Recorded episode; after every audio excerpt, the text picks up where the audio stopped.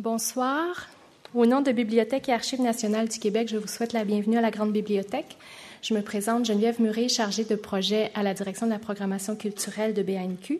Nous sommes heureux de vous présenter ce soir une table ronde animée par M. Alex Vargas, propriétaire de l'Otaku Manga Lounge et spécialiste des mangas.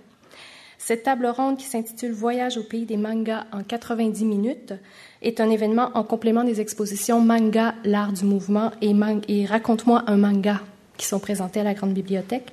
Autour de la table ce soir, vous entendrez Madame Jennifer Thieu, Monsieur Albert Barampour et Monsieur René Walling, tous trois membres d'Otakuton, ainsi que Monsieur François Mailleux, libraire et conseiller en bande dessinée. Avant de leur laisser la parole, je vous rappelle qu'il est interdit de prendre des photos ou d'enregistrer la présentation. Et enfin, merci d'éteindre vos téléphones cellulaires. Bonne soirée, bonne rencontre.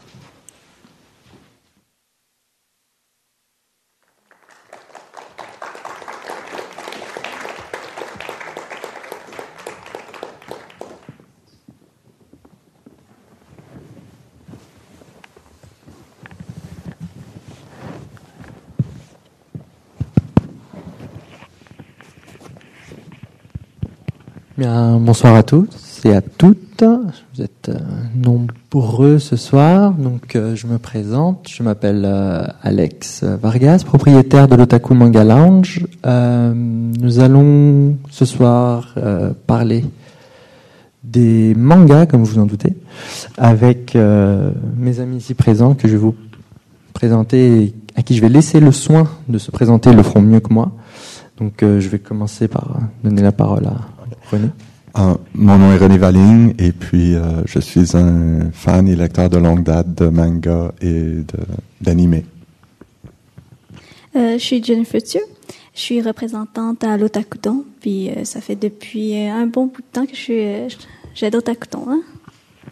mon nom est Albert Barampour et je suis aussi membre de Otakuton je suis François Mailleux, je suis pas membre de l'Autocuton. Euh, je suis propriétaire de la librairie Planète BD, puis conseiller en bande dessinée depuis pas mal de temps déjà. Voilà, donc euh, nous allons euh, voyager un petit peu ce soir euh, autour du thème du manga. Nous allons aborder les axes, on va dire, principaux, sans que ce soit trop formel, autour du programme shonen, shoujo et seinen, qui sont les trois catégories principales. Donc je pars sous le contrôle de, mes amis ici. N'hésitez pas à me dire non, tais-toi, tu dis n'importe quoi. Euh, et donc voilà, nous allons tranquillement nous mettre en, marche. Euh, vous aurez aussi en même temps, vous aurez en même temps un visuel en arrière qui va qui va démarrer tout de suite. Donc euh, René aussi grand collectionneur de BD, alors il pourrait un peu faire l'opposition entre le manga et le BD, je crois. Ouais, on, va y arriver, je pense, euh, en temps et lieu. Um, mais on devrait commencer, je pense, euh, oui, avec euh, le des questions générales, je pense, autour du autour du manga. Si certains d'entre vous sont plus ou moins familiers à ça, on pourrait peut-être voir un peu quelles sont les les questions donc questions générales. Comment le manga est apparu? Quand est-il apparu à peu près? Et puis qu'est-ce que comment se traduit-il, en tout cas dans le contexte moderne dans lequel on est? Um, ben, quand il est apparu, euh, on va parler, je pense, de, l'Amérique du Nord, surtout. Um, dans les années 80, quelques éditeurs de comic book américains ont commencé à traduire, publier des traductions de manga. Um, et euh, c'était surtout du shonen, justement, qui, le shonen, qui sont les mangas qui s'adressent euh, aux ados, surtout les gars. Ça ne veut pas dire que c'est exclusivement euh, des ados qui vont lire, mais c'est le, le, public cible. Et étant donné que les éditeurs de bandes dessinées super-héros et tout, euh, c'est leur public cible aussi, ils se sont dit, ben, on va essayer ça, voir, on, ça, va nous coûter moins cher de créer d'autres choses. Ils ont commencé, ils ont publié euh, plusieurs titres, et parmi les plus connus, bien entendu, il y a eu Akira de Katsuhiro Otomo, qui a été vraiment un des mangas qui a fait démarrer la chose à la fin des années 80, début des années 90. C'est intéressant aussi. Bon, tu parlais du marché américain. Dans le marché bon, québécois, ça a été un peu bizarre l'apparition du manga. Euh, effectivement, Akira est un des premiers traduits. Il y en avait d'autres auparavant, mais qui sont passés assez inaperçus. Euh, Akira, en fait, est allé chercher une clientèle beaucoup plus de lecteurs de BD traditionnels, de BD adultes, qui découvraient une nouvelle forme de bande dessinée avec cette BD-là de science-fiction, qui est originaire du Japon. Et ça a créé une sorte de, de curiosité, mais pas très grand public, parce que le, la, la, la version qui existait était relativement chère. Euh, mais ça, ça, nous présentait une nouvelle forme de BD qui venait d'un autre pays fabricant de bandes dessinées. Jusqu'à présent, on imaginait que la BD venait de France ou de Belgique ou venait des États-Unis. Et là, on venait de trouver une troisième voie qui s'est développée tranquillement. Et le truc intéressant, c'est que les maisons d'édition américaines ont choisi un format leur format pour le publier. Alors, c'est, on est habitué les mangas aujourd'hui de voir ce petit format de livre assez épais ou peut-être les gros magazines, mais c'est le format BD américaine euh, qu'ils ont choisi. Pendant ce temps-là, les maisons d'édition européennes, euh, ils avaient un autre livre euh, de Katsuri Otomo qu'ils ont choisi, Domu, oui, oui. Ils ont publié en format bande dessinée, le, le, grand format, couverture rigide, style Tintin Astérix. Alors, couverture cartonnée, là, cartonnée, c'est ça. Cher. Je pense qu'à l'époque, c'était peut-être une 35 dollars pour les pour les Akira, 14 volumes. C'était déjà une des premières dépenses importantes à mettre là-dessus et beaucoup de gens ont été un peu timides et, et prudents dans la découverte de, de, de la BD japonaise. Ouais.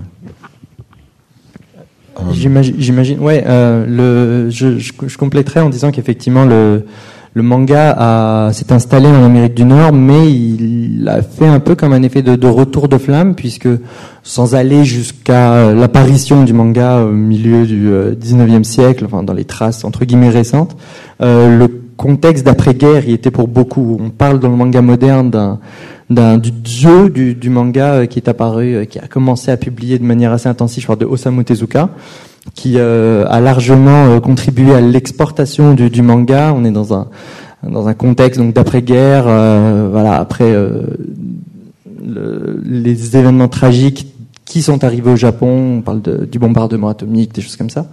Donc surgissent des, des héros de chez Tezuka qu'on va pouvoir découvrir le, le voici, qui est, qui est mort. Euh, euh, milieu des années 80. C'est ça, milieu fin des années 80. Et euh, avec des personnages comme Astro Boy, par exemple, qui euh, beaucoup d'entre vous doivent Léo, que les plus âgés ici se souviendront peut-être de voir à la télévision. Oui, c'est d'ailleurs marrant de voir comment, comment Tezuka, lui, a effectivement euh, absorbé un petit peu de l'influence Disney qui a véritablement envahi le monde euh, au même titre que les produits de culture nord-américaine, de voir Pareil, en effet inverse ici. Donc le The Lion King que beaucoup d'entre vous connaissent sont également euh, des produits américains, mais nés de l'imagination, euh, l'imagination japonaise et qui se sont parfaitement bien, bien insérés ici. Oui, donc euh, Tezuka, lui, il travaillait comme euh, journalier, je crois. Il faisait comme quatre euh, cases par semaine dans le journal euh, local. Et puis pendant ce temps-là, il a eu le temps de réfléchir et à penser à son nouveau projet manga. Et après quoi, il a commencé à gagner un peu de popularité avec Astro Boy. Mais là, ça a vraiment ça a commencé là, les, mangas pour de vrai. Faut dire que il était extrêmement productif. Euh, c'est, il n'y a pas beaucoup d'autres artistes qui ont été aussi productifs que lui parce que en plus d'Astro Boy, de Léo, il a, il a travaillé sur des, il travaillait sur des films d'animation. Alors entre autres Astro Boy qui a été animé et tout ça, mais il a aussi fait euh, ce qu'on de, de, l'animation indépendante. Il a, il a aussi fait euh, un manga sur euh, la vie de Bouddha. Euh, qui est assez euh, volumineux d'ailleurs. Um, mais la quantité de pages qu'il a produites, c'est presque épeurant. En fait, non seulement il a produit beaucoup, mais il a produit dans des styles très, très, très variés. Alors, ce serait un peu comme d'imaginer qu'Hergé a à la fois pondu Tintin, mais aussi Garfield, et je sais pas, les aventures de science-fiction de Valérian. Tout ça sortirait de la même, de la même imagination du même créateur. Et effectivement, il a touché à la fois des, des choses pour petites filles, des choses avant-gardistes, euh, des choses politiques, effectivement, ou religieuses. Il a touché effectivement toute la sphère un peu et tout ce qu'on pouvait créer en manga, je pense qu'il l'a, il l'a développé. Là. C'est une diversité qui s'exprime aussi notamment au niveau du format, c'est-à-dire que la, manière, le support par lequel le, manga va se va, va s'exporter dans, différents pays joue aussi un rôle important au niveau du public qui va l'accueillir. Euh, on trouve effectivement, comme disait René, aujourd'hui on est tous habitués à avoir le format entre guillemets le format poche du manga, mais il est, euh, on va dire, euh, pensé pour à la base être un, un formats plus grands, comme les œuvres de Katsuhiro Otomo ou de Masamune Shiro, dans le cas de Ghost de Shell et d'Apple Seed, par exemple. Et euh, mais on peut aussi trouver des formats beaucoup plus petits, euh, des séries de Tezuka euh, que tu retrouves dans des, des formats pavés, en fait, littéralement. Um, c'est en fait c'est ce format-là, c'est le format japonais pour une raison très simple, c'est que les maisons japonaises ne sont pas très grandes. Alors, quand on est un fan de manga au Japon, on va acheter le, le, le périodique euh, qui est souvent une grandeur environ comme ça et qui va avoir le manga en des belles grandes images, mais sur un papier peut-être de moins bonne qualité. Et on l'achète pour l'équivalent de quelques dollars et on ne le garde pas. Quand on aime beaucoup une histoire, on va acheter le tankobon, qui est le livre format poche, comme on le réfère aujourd'hui. Et la raison qu'on achète ça, c'est parce qu'il est plus petit, parce que ça va nous permettre d'avoir la place de le garder. Et puis c'est vraiment le, le modèle de publication. On vend la même histoire deux fois. Tu achètes le magazine, tu lis l'histoire, tu l'aimes, tu vas réacheter l'histoire sous format de livre. Mais je veux pas l'acheter en grand format parce que j'ai pas de la place dans ma petite maison. Je vais donc vouloir des petits livres. Mais c'est vraiment ça. Um, les modèles de publication sont vraiment axés en, Europe, en Amérique du Nord et au Japon sont, vraiment différents. En fait, euh, le modèle européen traditionnel et le modèle japonais sont les plus proches, dans le sens qu'on avait les, magazines. Dans le temps, il y avait le magazine Tintin, le magazine Spirou qui existe encore, qui sort les histoires, puis après on publiait les grands albums couverture rigide en Europe. Au Japon, les grands albums n'attirent pas beaucoup le monde, surtout les grands consommateurs. Tout le monde en consomme au, Japon des mangas, mais ceux qui vont beaucoup consommer, c'est bien entendu les ados qui ont encore moins d'espace parce qu'ils sont limités à leur chambre. Oui, ou, encore mieux les, euh, les jeunes travailleurs ou moins jeunes travailleurs qui, dans leur vie quotidienne, comme le disait René, si à la maison on n'a pas de place, ben on s'approprie l'espace public, les transports en commun. enfin, c'est assez rare de trouver euh, euh, un japonais oisif à ne rien faire. Aujourd'hui, ils sont soit en train d'envoyer des mails, soit en train. Mais le le, le, manga est un, quel que soit son format finalement, est quelque chose qui accompagne les gens dans leur vie quotidienne là-bas. Peut-être aussi parce qu'il arrive à s'adresser, en plus des catégories, à des habitudes. Euh, et ça passe aussi par des traits très distinctifs. Je ne sais pas si vous pouvez à peu près nous, nous présenter quels sont les, les, traits forts au niveau graphique du, du, du manga, parce que le thème étant l'art du mouvement. Est-ce qu'on a des, des, éléments forts comme ça? Ben en fait, euh, étant donné que ça s'adresse à un public de tous âges, le manga a plusieurs types de mangas. On a des mangas qu'on appelle tantôt, comme René a parlé, de shonen shonen des mangas plus d'action. L'histoire c'est plus c'est comme des, des histoires euh, comment dire des films d'action si on compare avec le cinéma. Ou bien euh, des euh, pour les filles, c'est plus des shoujo ou c'est comme on peut dire une comparative avec des romans d'arlequin. Ou pour plus les jeunes filles, c'est ben en fait on a plusieurs types de catégories en, dans même aussi dans les catégories. Je m'explique. Comme par exemple le shonen, il y a le shonen pour plus les jeunes, euh, les jeunes enfants, tandis qu'on a le shonen pour les adultes qu'on appelle le seinen ou le shonen dark. Euh, il y a aussi le shoujo. Le shoujo pour les filles, c'est des histoires d'amour vraiment, euh, où c'est euh, le but principal, c'est qu'on voit la relation qui se développe entre un homme et une, une jeune fille ou une adolescente puis un adolescent. Puis il y a aussi le, le shoujo, il y a le José, qui est un peu plus pour les jeunes femmes qui au travail. Comme par exemple, c'est des, histoires où c'est la relation entre une jeune femme qui travaille déjà avec un, soit un collègue de travail ou quoi que ce soit. C'est en général c'est ça. Puis euh, um, je tiens à dire aussi que bien que le public cible pour ces différents types de mangas-là est vraiment le garçon adolescent, la fille adolescente, euh, le jeune homme, la jeune femme, dans la vingtaine souvent, en général, le public qui lit les mangas couvre tout. Je vais admettre que je lis plus que ma part de shoujo. um, donc c'est, mais c'est comme ça au Japon aussi. Et um, y a, y a, on peut trouver un manga sur à peu près n'importe quel sujet. Euh, ils sont peut-être pas tous traduits, mais je pense euh, j'ai, j'ai, j'ai pas encore trouvé un sujet qui n'a pas été couvert par un manga quelque part. Et euh, c'est important de souligner aussi qu'au Japon, euh, il y a autant d'hommes qui lisent les mangas que de femmes, tandis qu'en Amérique du Nord et en Occident, d'habitude, ce serait plus euh, les hommes qui vont aller chercher des BD. tu me corrigeras si je me trompe. mais là-bas, les femmes, ils se demandent un peu pourquoi qu'il n'y a pas des BD qui adressent plus de BD qui adressent les des problèmes ou des, des situations pour les femmes. Parce que là-bas, ils, lisent euh, comme que, que René et Jennifer ont dit, le, le José, le shoujo. C'est très populaire. En fait, ce qui est intéressant, c'est de voir aussi l'impact qu'a eu le manga sur les consommateurs de bande dessinée traditionnelle. Alors, effectivement, comme tu disais, pendant très longtemps, la bande dessinée, c'est un genre très masculin qui s'adresse majoritairement aux hommes, qui est conçu pour des hommes, avec des héros masculins. Et quand on a vu l'apparition de la BD japonaise, on a vu qu'assez vite, il y avait une forte production qui s'adressait aux jeunes filles, aux madames, et en fait, il n'y avait pas l'équivalent à l'époque en BD européenne ou en BD américaine, ou pratiquement pas. Et cela a développé justement un nouveau, euh, une nouvelle forme de bande dessinée qui est, beaucoup plus spécifique justement pour les jeunes femmes, pour les, les jeunes filles, les adolescentes. Et ça, c'est justement grâce au manga qu'on a ouvert ce secteur de la bande dessinée. C'est pas le seul secteur qui a été ouvert grâce à ça, mais effectivement, on a euh, la BD européenne, entre autres, a suivi les traces de, du shoujo, entre autres. Ouais.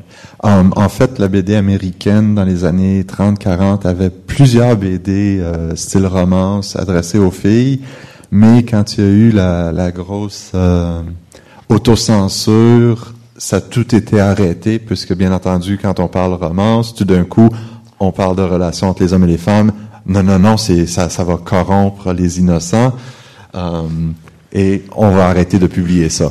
Alors, ça a vraiment été, à la fin des années 50, ça a arrêté, et le marché a disparu, et il, à un point tel que c'était euh, dans les années 80-90, il n'y a rien pour les filles. Je peux vous donner un exemple. Comme par exemple, un des mangas que j'aime beaucoup, mais que je le trouve très tragique, c'est le manga Deep Love. c'est un manga qui parle euh, au niveau de sujets que normalement on verrait pas très souvent au niveau de la BD américaine, comme par exemple le sida, euh, la grossesse, la prostitution. C'est vraiment des sujets très difficiles à aborder, mais que le manga a réussi à l'aborder dans une histoire qui peut rejoindre les jeunes euh, filles, euh, les jeunes adolescentes, dû au fait qu'ils touchent ce qu'ils vivent vraiment. Disons qu'effectivement, on, on, a le sentiment que le, le format, en tout cas en Europe et en Amérique du Nord, ce qu'on appelle l'Occident au sens large, le fait que certaines scènes ou certaines histoires soient mises en image dans une bande dessinée ou dans un comic peut avoir tendance à, euh, on va dire, décrédibiliser un peu et limiter la forme aux plus jeunes. En réalité, les problèmes de société les plus délicats, comme euh, le disait Jane, au Japon, ben, même si c'est mis en image dans des cases avec des personnages qui parlent avec des bulles, euh, n'enlève rien à l'aspect littéraire informative et euh, pédagogique de, de, de, la chose.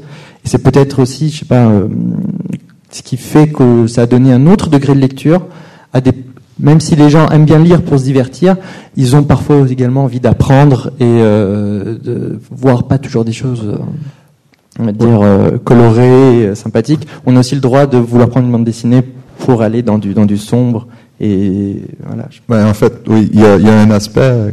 Moi, c'est un des aspects qui m'intéresse beaucoup. C'est on va lire euh, la romance entre deux ados, la, la, la, jeune fille, le jeune homme, blablabla, bla, bla, et puis éventuellement, euh, après euh, huit livres, elle tombe enceinte. Il faut qu'ils confrontent les parents, mais c'est vraiment pas quelque chose. Ça casse un peu l'ambiance.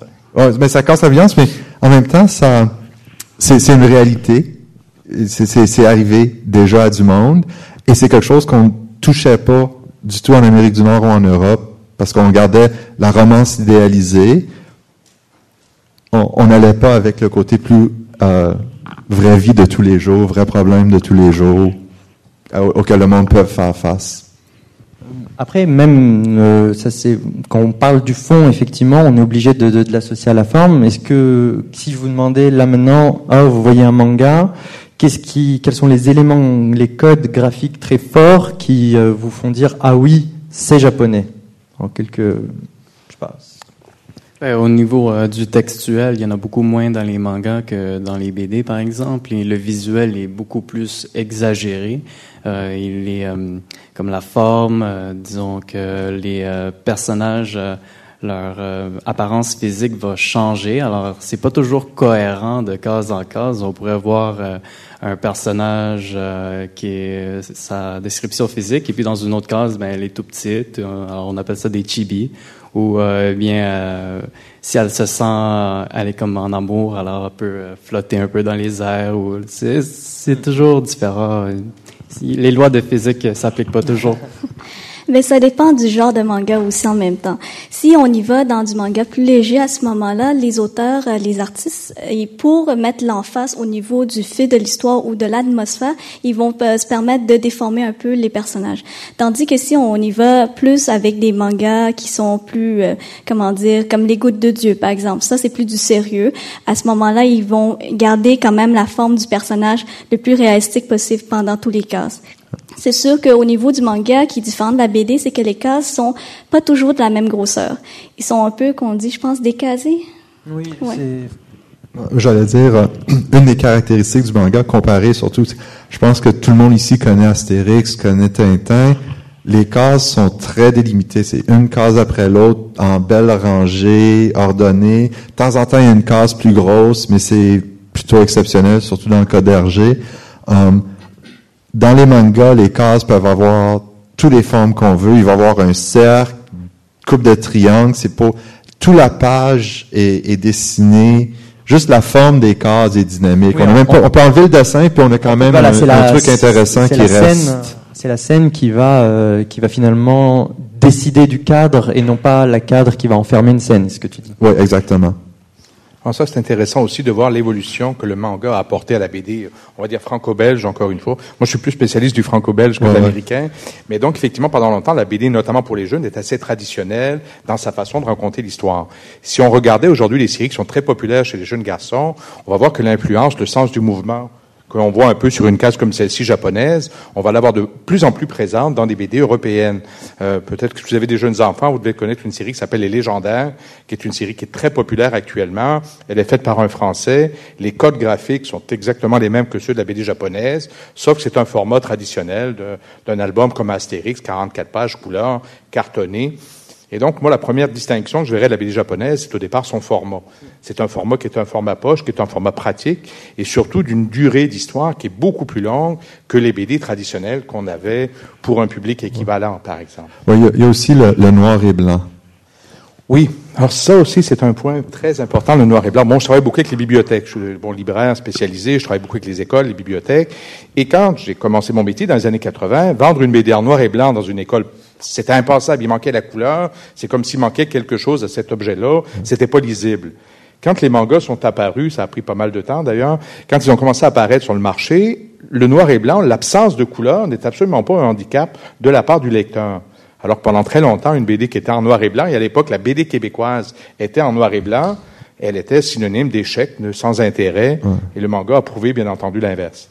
En fait, oui, puis ça a été un problème du côté américain aussi. D'ailleurs, Akira, quand c'est sorti, ils l'ont colorisé euh, à l'ordinateur. Waouh! C'était dans les années 80, on s'entend que c'était pas tout à fait euh, le Photoshop d'aujourd'hui. euh, mais euh, on regarde des maisons d'édition qui ont beaucoup sorti de manga et c'était surtout des petites maisons d'édition indépendantes qui publiaient souvent du noir et blanc parce qu'elles n'avaient pas le budget pour faire la couleur. Donc, elles étaient prêtes à prendre ce projet. Les, les plus grosses euh, maisons d'édition ne touchaient pas au manga, ou si elles touchaient, elles voulaient que ça soit en couleur. Oui, je voulais juste ajouter que Tezuka, quand lui avait commencé à écrire des mangas, c'était à l'encre rouge parce que c'était le moins cher, je pense. Puis, euh, d'un point de vue, oui, d'un point de vue chiffre, faut savoir qu'en moyenne, un japonais d'une vingtaine d'années met 20 minutes pour lire 320 pages. Donc, ça donne une idée de la gourmandise qu'il peut avoir. Le, les mangas sont imprimés, pour la plupart du temps, sauf cas exceptionnel, que sur du papier recyclé, et ils représentent un tiers du marché total imprimé au Japon. C'est absolument énorme. C'est quelque chose qui, c'est des proportions qui n'arriveront jamais dans nos contrées parce qu'on n'a pas les mêmes habitudes. Et tant et si bien que, au final, les, habitudes des, des mangaka transpirent même dans leur euh, oui, pardon, un mangaka c'est un dessinateur auteur de, de, manga transpire dans les histoires qui font paraître et finalement euh, leur méthode de travail est tellement différente de, des méthodes des dessinateurs occidentaux. Euh, les, les japonais ont tendance à vivre littéralement euh, leur manga et vivent pour leur manga. Ils se disent voilà moi je sais que euh, je me lance dans une série je vais travailler allez 15 à 20 heures par jour je vais m'entourer d'une équipe et finalement, ben il y a cette euh, ce, ce, cette transmission ancestrale du maître et de ses assistants qui fait que pendant un temps de leur vie, ils vont se retrouver embarqués dans un projet. Euh, on peut voir en ce moment derrière, je sais pas si certains d'entre vous connaissent le manga One Piece. Donc on voit le, les débuts de Eiichiro Oda, qui est l'auteur de One Piece, qui s'entoure de, ses amis. Puis ils vivent à la maison, ils partagent le bol de nouilles, ils partagent le thé, puis ils dorment ensemble, ils vivent ensemble. Concrètement, ils coupent toute forme de vie sociale pendant le nombre d'années que requiert l'apparition et l'édition du manga. Ouais. En fait, un, autre truc qui se passe, c'est euh, les mangaka vont souvent consacrer une demi-page ici et là dans leur manga pour des commentaires. Ah, l'autre jour, je suis allé au théâtre, j'ai vu telle pièce, euh, ou euh, oh, j'aime tellement tel acteur, il est si beau. Ça peut être n'importe quoi. J'ai mangé un curry au poulet que ma mère m'a préparé à soir, c'était délicieux. Ça, ça peut être le banal, mais c'est leur vie. Ils racontent ça à leurs lecteurs. Les lecteurs aiment voir ça. Et euh, d'ailleurs, les magazines qui publient les mangas, des fois, ils ont des espaces réservés pour ça, mais ils ont aussi des espaces où est-ce qu'ils mettent de la publicité. Quelqu'un veut une demi-page de pub, ils vont mettre une demi-page de pub. Mais quand on va publier le manga après, on veut pas la pub là. Le dessinateur va rajouter des commentaires personnels à propos de la création des personnages ou de ses dessins ou de qu'est-ce qu'il vivait ou elle vivait à ce moment donné-là. Um, L'autre truc qu'on voit pas um, dans le livre final, souvent, c'est les commentaires dans les marges. Alors, il va y avoir plein de trucs avec des petites explications sur les personnages ou des petits messages euh, aux, aux, personnes ou, euh, sais, à Joe Blow qui m'a écrit « Merci pour la carte de Noël ». On, on sait pas c'est quoi, mais il arrive même d'ailleurs que des euh, que des lecteurs euh, envoient évidemment des quantités de courriers absolument astronomiques aux dessinateurs, posant des questions, que ce soit sur leur vie, pas privée non plus, mais leur euh, leur quotidien, leur vie personnelle, ou même celle de leur de leur héros, et que euh, ben, dans certaines pages plus ou moins aléatoires de l'apparition définitive dans le format euh, le format final, ben l'auteur y répond, il dit ah ben oui réponse à tel lecteur de la province de oui, ben alors euh, le matin Naruto se lave les dents avec du brosse à dents fluo vert. Ça intéresse plus ou moins personne. L'assistance le prouve. Je ah, et, un des cas les plus connus peut-être, c'est euh, euh, Hayao Miyazaki que le monde connaît sans doute pour euh, ses films qui sont d'ailleurs merveilleux. Euh, a créé un manga Nausicaa de la vallée du vent qui est génial et il travaillait dessus entre ses films. Alors, il y avait souvent, on travaille dessus pendant un an, et on sortait à tous les mois. Ah, c'est le fun, c'est le fun, c'est le fun. Et là, il travaillait sur un film pendant un an et demi, deux ans, puis il y avait rien qui sortait. Et euh, il y a un moment donné où est-ce qu'il y a eu une période de quatre ans sans nouvel épisode de Nausicaa qui sortait, qui est sorti. Et à un moment donné, dans le milieu, euh, la dernière scène montrait Nausicaa qui avait été avalé par un insecte géant qu'allait-il lui arriver? On a attendu quatre ans pour le savoir, et Miyazaki avait sorti un dessin où est-ce qu'on voit Nausicaa qui est comme, ouais, je commence à être tanné d'être ici, là, qui est dans la bouche de l'insecte, qui se plaint lui, qui aimerait bien se brosser les dents, et ainsi de suite. Puis ça, qui a été publié dans le magazine qui publiait euh, Nausicaa.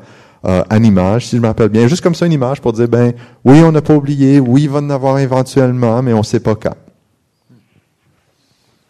Bon, est-ce que vous avez quelque chose à rajouter sur le sujet? On peut peut-être passer sur le, le, thème du jour, donc qui est euh, shonen, shoujo, seinen. Donc, on va rentrer un petit peu plus en profondeur en prenant ben, euh, les choses par le début. On va parler du shonen, si vous le voulez bien. Euh, qu'est-ce qu'un shonen, par exemple? Qu'est-ce qu'un On parle souvent de héros shonen de base. Il y a des traits qui reviennent assez souvent du personnage principal d'une série shonen à l'autre.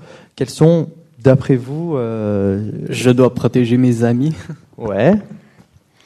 Mais en fait, euh, si on prend l'exemple, je sais pas parmi vous qui ont eu, euh, ils ont lu Fly. Ça, c'est le manga Fly qui ça fait un bon bout de temps. c'est le héros typique. C'est comme euh, Albert dit, je protège mes amis. C'est comme pour tous les héros, même américains. C'est que je, je commence par le début, soit que je, euh, au début, je connais rien. Puis là, je, deviens, je me vois que j'ai un, pouvoir ou quoi que ce soit, puis que j'ai la force de protéger mes amis, puis que j'ai le potentiel de devenir un héros pour sauver le monde. Ça, c'est vraiment de base. Et, puis, relié à ça, je pense qu'il y a l'ennemi, ou en fait, les ennemis. Euh, alors, euh, souvent, justement, on découvre le pouvoir. Bien entendu, avec cette découverte-là du pouvoir que le héros va avoir, souvent un ennemi relié à ça va apparaître. Donc, une organisation qui veut contrôler ce pouvoir-là chez les jeunes qui l'ont. Euh, un, une autre personne qui a le pouvoir, mais qui veut l'utiliser pour ses propres fins et faire du mal aux autres par le fait même parce qu'il se fout des autres.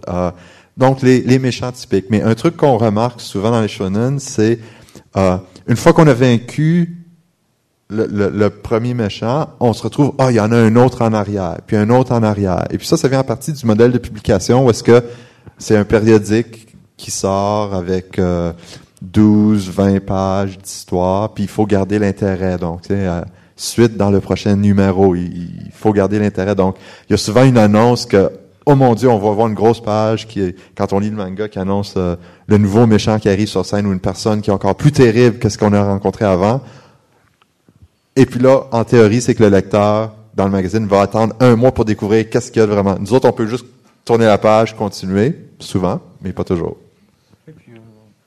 On, on, remarque qu'ils ont souvent un rêve. Hein. C'est euh, ah oui, moi je veux devenir le plus fort de ça, moi je veux devenir le euh, le, le, grand euh, roi de d'autres choses. Et bon bah après ils y arrivent. généralement ils arrivent au bout de 10 ou 20 ans, ils finissent par y arriver. Nous entre temps on a eu le temps de grandir, vieillir, d'avoir des enfants. C'est finalement les, les, les générations d'après qui vont pouvoir voir la fin de, de l'histoire que nous-mêmes avons amorcée. Euh, je ne sais pas si euh, François. En fait, effectivement, dans le, ce qu'on retrouve dans beaucoup de mangas, moi je les ai pas tous lus, je suis moins spécialiste que vous, mais c'est sûr qu'on va toujours me dénoter chez le jeune héros, c'est un peu la capacité du dépassement de soi. Il va toujours affronter des adversaires de plus en plus puissants, et bien entendu, il va remporter ses combats. Généralement, le, ce jeune héros symbolise le bien, puis il affronte le mal sous différentes formes. Et c'est ce qui faisait un peu peur, encore une fois, au début, quand on, l'a vu apparaître ici. En fait, on s'aperçoit que le héros va toujours se magnifier, va toujours euh, garder euh, euh, en réserve un peu des forces pour aller toujours plus loin dans sa, dans sa quête, et ultimement, sa quête, il va l'obtenir quand les séries se terminent, parce qu'il y a beaucoup de séries qui sont pour l'instant interminables, et on ne sait jamais comment se terminera ces, histoires-là. Hein. Ça me permet de, rebondir. Alors, euh, on parlait de radoter tout à l'heure, mais comme vous n'étiez pas présent, je ne radote pas. Parler de la, donc la, la série la, plus longue qui ait, qui jamais existé. Euh, on imagine qu'une longue série, c'est 15, 20, 30, 40 tomes. Eh ben non. La série à date la plus longue de l'histoire comporte 177 livres, à peu près plus de 1600 chapitres. C'est l'histoire d'un policier dans une province euh, derrière un parc. Enfin, ça, c'est un truc. Ça existe depuis euh, 1977. C'est dire que beaucoup d'entre nous n'étaient pas nés à cette époque-là. Enfin, euh... um, L'autre truc avec les shonen qu'on qu voit aussi, c'est le anti-héros. Celui qui il va se dépasser, mais pas nécessairement avec. Euh, il, y a, beaucoup l'idée avec, euh, euh, surtout certains des thèmes souvent abordés, c'est les arts martiaux et les sports. Mais il va y avoir certains héros de shonen qui, en fait, ne participent pas directement à l'art martial, mais c'est leurs amis autour d'eux mais c'est leur force morale et qui, qui, qui, les fait, qui les rend comme le c'est le personnage central, c'est leur force morale qui donne la force à tout le groupe. Et, et bien que physiquement ils sont sans défense, c'est leurs amis leur sont fidèles à cause de leur force morale et ils se dépassent eux-mêmes avec leur esprit, avec leur L'union fait la force, quoi. Oui, oui, mais c'est aussi leur cœur. C'est ça. C'est, c'est, on n'a pas besoin d'avoir le, l'appui, un, un, un pouvoir. On n'a pas besoin d'avoir. Si on a le cœur, si on a la force morale pour se dépasser, puis pour faire le bien, puis pour aider les autres et protéger nos amis. Ouais. Ben, un autre type de ce anti-héros, c'est euh, genre le, la populaire, euh, le héros de la populaire série euh, Death Note mm. avec Kira que lui, euh, c'est au début, c'est un adolescent comme tous les autres, très intelligent, qui a une, un bel avenir. Puis finalement, il trouve euh, une, une, note, un cahier où il peut tuer des gens euh, en écrivant leur nom.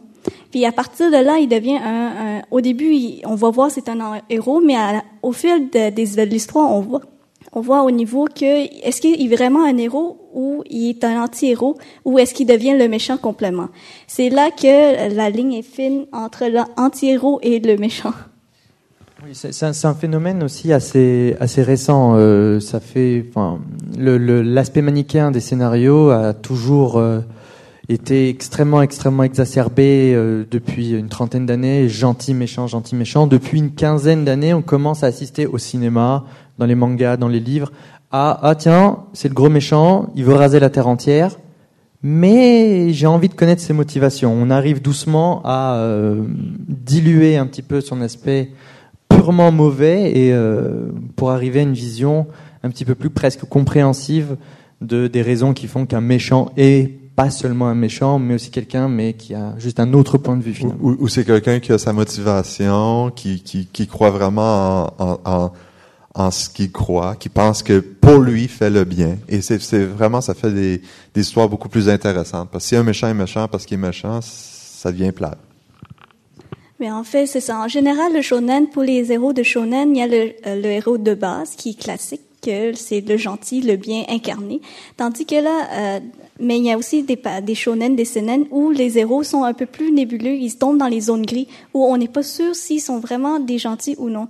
Mais ce qui fait vraiment que le shonen est shonen, c'est que c'est au niveau de l'action, au niveau des thèmes choisis aussi.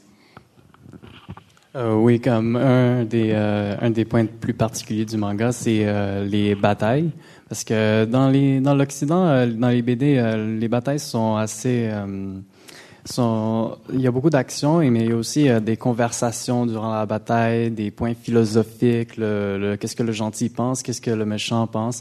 Dans le manga, il y a aussi cet élément, mais ce que je trouve euh, le plus particulier, c'est les systèmes de combat. Par exemple, euh, je m'explique, il va y avoir une personne qui va utiliser une technique et puis l'autre, durant la bataille, il va prendre une bulle pour expliquer qu'est-ce que l'autre a fait et comment lui il va réagir avec sa stratégie. Il explique ça à son ennemi. Moi, tu as utilisé ça, moi, pour contrer cette attaque. Je vais utiliser ma technique secrète et je révèle ma toute nouvelle euh, énergie, je sais pas quoi, euh, pouvoir magique et et comme ça, ils vont, ils vont révéler un peu euh, des, nouvelles techniques à chaque bataille, euh, des attaques spéciales et des trucs comme ça qu'on trouve pas exactement comme dans les Batman, comme je vais utiliser mon judo pour contrer son jujutsu. On voit pas vraiment ça. En fait, c'est intéressant parce que quelqu'un qui va juger un manga sans le lire, et moi je rencontre régulièrement que ce soit des enseignants, des bibliothécaires, des parents qui s'inquiètent de la lecture de leurs enfants, quand ils voient ces scènes de violence, pour eux, ces BD sont trop violentes s'il prenait la peine de lire, pour moi, qu'il découvrirait effectivement qu'elle soit un justificatif à ces scènes de combat qui peuvent être des fois très très longues et peuvent durer sur quasiment plusieurs chapitres. Mais souvent, le premier jugement qu'on va voir, c'est des gens qui sont simplement en train de se taper dessus pendant des pages entières. Et le jugement, il se fait très hâtivement, simplement sur la, euh, le survol de quelques pages très rapidement. Et c'est ce qui a aussi traîné peut-être une des mauvaises réputations du manga quand il est apparu ici. On n'était pas habitué à ce type de narration.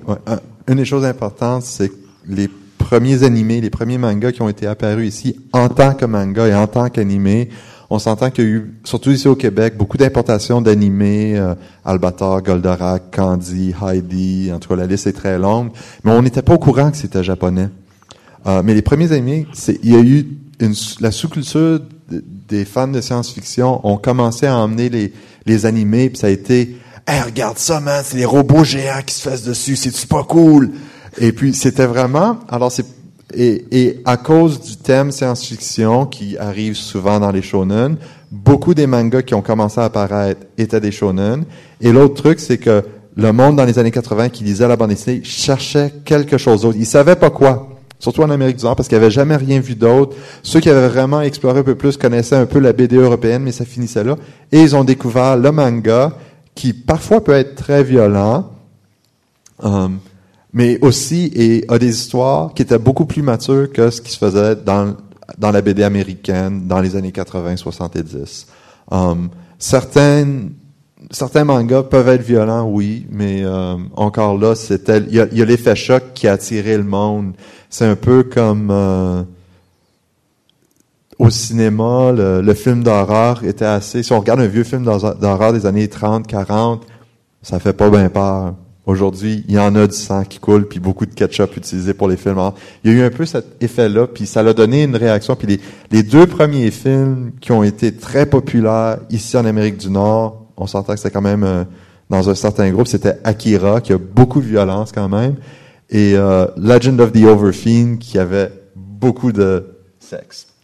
de sexe. Donc, c'était vraiment les deux aspects que le monde voyait pas dans les bandes dessinées. C'est comme, mon Dieu, c'est différent, c'est cool. C'est effet-là. En tout cas, dans la BD euh, nord-américaine, parce qu'en Europe, euh, Des, auteurs étaient euh, déjà connus pour mettre en scène des corps de femmes, des, même des guerres.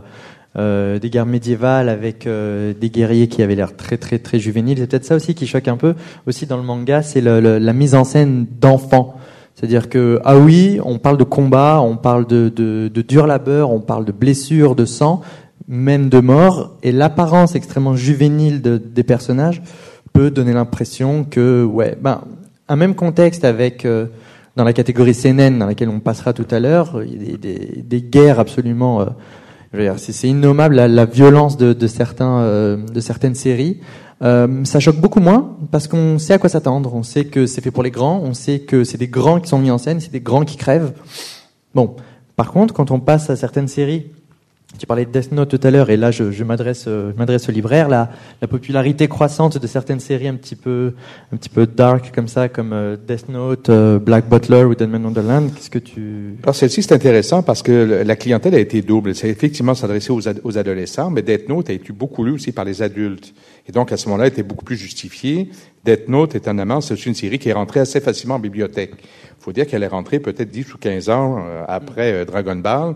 Et donc, les premiers, euh, les premières craintes qu'on a eues envers le manga, elles se sont estampées, estompées tranquillement. Et surtout, le, lecteur avait vieilli entre-temps. Le lecteur moyen de manga, il s'était de plus en plus rendu adulte. Et donc, Death Note, c'est une série qui n'a pas eu de problème parce qu'à ce moment-là, j'allais dire, la, la légitimité du manga était peut-être déjà acquise à ce moment-là. Euh, c'est sûr qu'on ne dessinait peut-être pas un lecteur très jeune non plus, euh, mais pour un adolescent, c'était des, choses qui pouvaient passer. Et c'est pas une série qui a fait l'objet vraiment de censure, alors que Dragon Ball, dans les premiers temps, a été au contraire beaucoup plus euh, ciblé et, effectivement jugé très violent.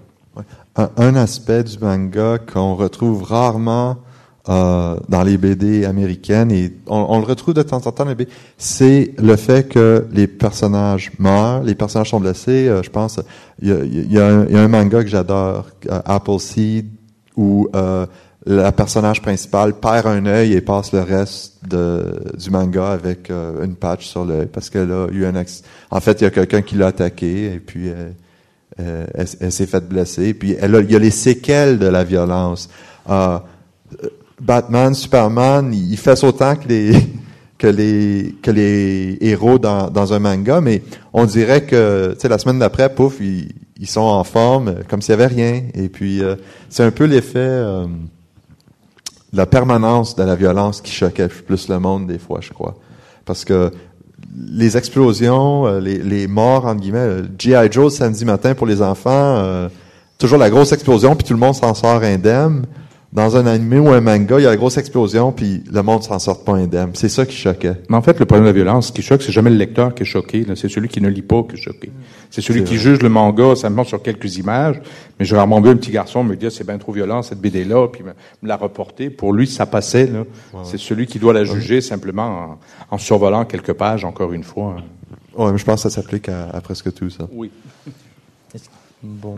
Mais vu le manque de texte, c'est très facile à survoler un manga aussi. C'est ça qui a créé le problème parce que quand il y a trois pages, c'est juste trois images, puis là il y a un petit bout de texte de rien, c'est assez facile de faire de la lecture rapide. Là. sauter beaucoup de pages.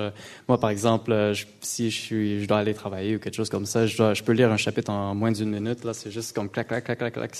C'est chaque page là, tu tournes, puis effectivement, oui, euh, je suis assez d'accord. Ça s'applique assez encore plus au shonen, où c'est peut-être la raison pour laquelle on arrive à des séries de 30 à 40 volumes et plus, parce que le, c'est plus, c'est moins dense, c'est plus dilué. Des besoins éditoriaux aussi, ils font notamment avec les séries, euh, les séries les plus populaires. Euh, mais bon, là, on va euh, passer sans, sans, transition. On va pouvoir comparer alors le, le, le manga shonen qui est destiné aux jeunes garçons avec des aventures et tout, et les filles dans tout ça. Qu'est-ce que le, le, le style shojo, qu'est-ce que ça, ça évoque pour vous alors Hum, Le style shoujo, beaucoup plus différent au niveau de l'art. OK, tout d'abord, c'est ça. Euh, comme euh, je pense que plusieurs euh, l'ont vu quand ils étaient jeunes, les animés de Candy. Euh, peut-être aussi, il y a la perception, la préconception que les mangas, c'est tous des gros yeux, des personnages aux gros yeux, tout déformés. C'est, c'est plus le style shoujo au début des années 80. Mais là, au fil des ans, ça, ça change. Euh, le shoujo, c'est plus au niveau de l'art, l'atmosphère qui est dans l'histoire, en fait. C'est, c'est moins euh, détaillé au niveau, euh, par, exemple, du décor, ok? Parce que les shonen, euh, il ils mettent l'emphase au niveau du décor, de l'atmosphère du combat, puis les techniques, puis tout ça. Tandis que au niveau des shoujo, c'est plus au niveau de l'atmosphère du euh, l'apparence du personnage, l'atmosphère de l'histoire d'amour. Qu'est-ce qui fait que la fille tombe en amour avec le gars, puis comment elle le perçoit par le, par ses, euh, de ses yeux, puis comment les autres perçoivent ce- son amour. Enfin, c'est- Voilà, c'est ça, parce qu'il est souvent question de- d'histoire d'amour finalement, sans, sans être trop réducteur et tout ramener uniquement à Oui, ça. Je suis sûr que toi tu as un Mais commentaire. pas très- toujours. Voilà, pas toujours. T'as sûrement un commentaire très Mais pertinent c'est sur pas juste l'histoire des d'amour. histoires d'amour. Des fois, c'est des histoires d'horreur ou c'est des histoires d'humour. Mais ça revient toujours à une écolière adolescente qui euh, fait, fait sa vie, va à l'école et puis tout d'un coup quelque chose arrive et puis c'est pas toujours euh, un gars qui arrive là. Ça peut être un monstre, je sais pas. Euh, ça dépend vraiment des mangas. C'est un tout un genre. Ah, faut aussi le shoujo en termes, on parlait plutôt de du graphisme, c'est que um, parce que c'est beaucoup plus um, une inter- euh, on explore plus le monde interne des personnages. Des fois, il y a des pages et des pages qui n'ont pas vraiment de cases. Il y a quelques lignes qui suggèrent des cases. On voit les personnages en différentes poses. L'action, des fois, est pas très claire dans ce qu'ils font. On est, des fois, on n'est même pas sûr où est-ce qu'ils sont parce que c'est pas important vraiment. C'est, qu'est-ce qu'ils pensent, qu'est-ce qu'ils, leurs émotions, c'est ça qui est important. Et on voit souvent le fond, c'est, c'est de la texture où on voit des fleurs ou des papillons ou dépendant de, euh, de l'émotion du personnage, la texture, les fonds vont changer. C'est, j'aurais une petite euh, histoire un peu là-dessus. Quand les premiers shoujo sont- arrivés, je pense que c'était surtout Sailor Moon au Québec qui a été la première série qui a eu beaucoup d'impact. Moi, j'avais deux filles qui les lisaient avec avidité, bien entendu, pendant que mon gars lisait Dragon Ball, et j'ai essayé de lire Sailor Moon. Et j'ai dû le lâcher assez rapidement parce que j'avais l'impression de voir des petits papillons, des étoiles, du brillant de partout, comme si j'étais en train de jouer avec les poupées Barbie de mes filles. là. Et c'était effectivement un univers qui n'était pas conçu pour moi. ce que, ce que je- souvent, ce que je suggère aux personnes qui sont euh, lecteurs de BD très avides et qui connaissent quelqu'un qui dit ah j'arrive pas à lire ça, je comprends pas, puis pour savoir un peu comment cette personne-là lit, de lire, d'essayer de lire un shoujo. Surtout si on est habitué au, au, au shonen ou aux BD européennes où est-ce que les cases sont bien définies. Euh, c'est un peu mélangeant, c'est difficile. Et puis si on est lecteur de manga, je suggère un shoujo coréen parce que le sens de lecture est, est, est de gauche à droite et non de droite à gauche comme les lecteurs de manga sont habitués de lire. Le- effectivement, le, le style graphique est assez particulier. On est un petit peu dans l'opposition cette fois-ci entre ce que disait Albert tout à l'heure. Ah oui, moi je parcours un shonen, euh, il y a euh, trois phrases toutes les euh, 40 pages, euh, on s'en fout un peu. Alors que là, on rentre un peu plus dans les pensées des gens et là, le texte prend bizarrement même le pas sur ce que dit, comme disait euh, René sur le sur le décor, sur l'environnement.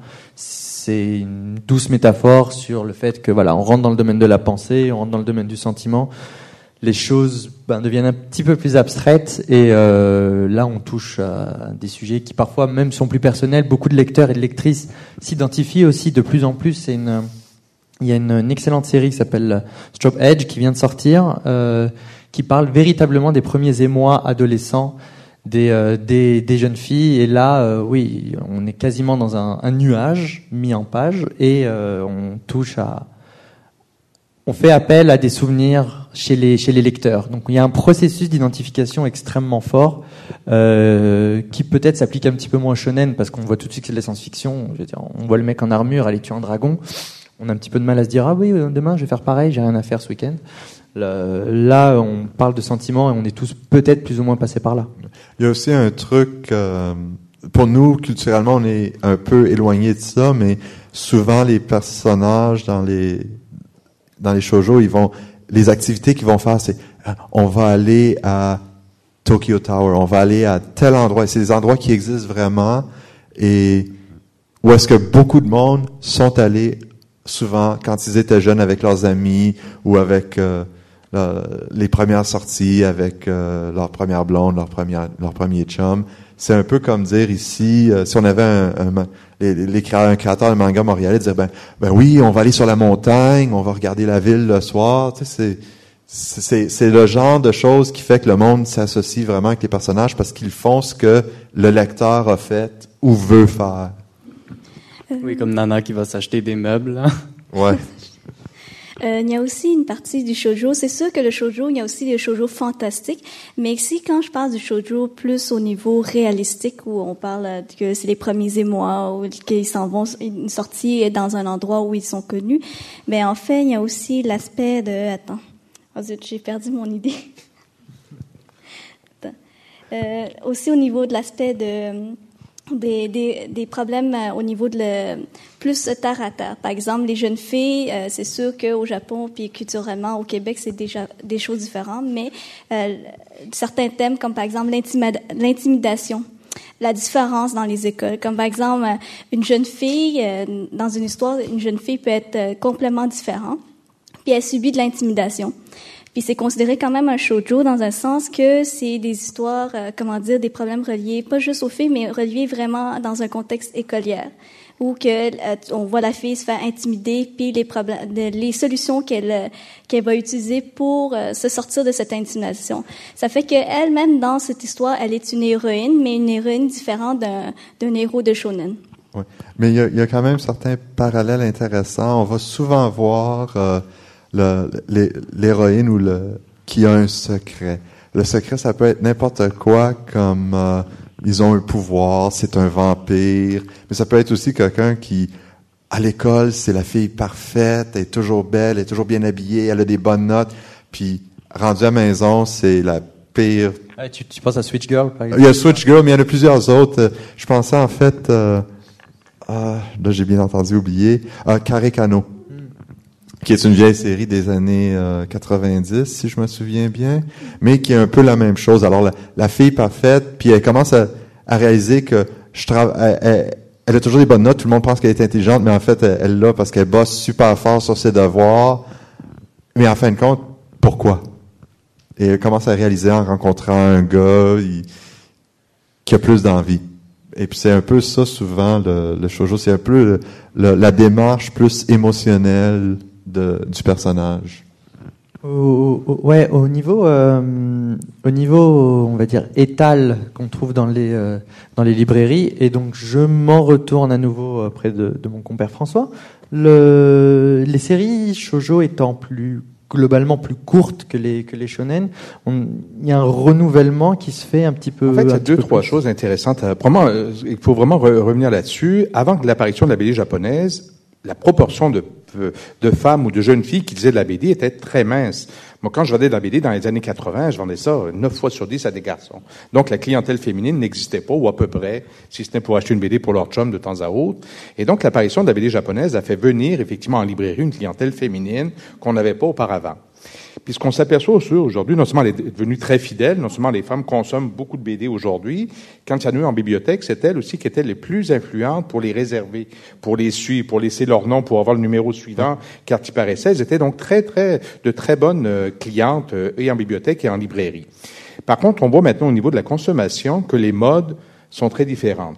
Moi, en librairie, je continue à vendre encore régulièrement du Dragon Ball, puis Dragon Ball, qui est une série qui a maintenant plus de, de 15 ans d'existence, continue à se vendre et qui, encore se- beaucoup et qui se réédite en qui se réédite encore est toujours disponible, alors que les premiers succès de la BD pour filles, les premiers shoujo, sont à toute fin pratique épuisés. Et sitôt qu'une série est terminée, elle tombe rapidement dans l'oubli. Euh, Moon, je me- j'ai à peu près jamais de demande en librairie, et les premières séries qui existaient chez, chez Pika ou chez Glénat ne sont pas rééditées, certainement faute d'intérêt. Donc, on- tant que c'est à la mode, c'est à la mode, mais quand la mode est finie, c'est comme le vêtement de l'année d'avant, là, il, se re- il est recyclé parce que Ah. c'est hors de question de le reporter, là.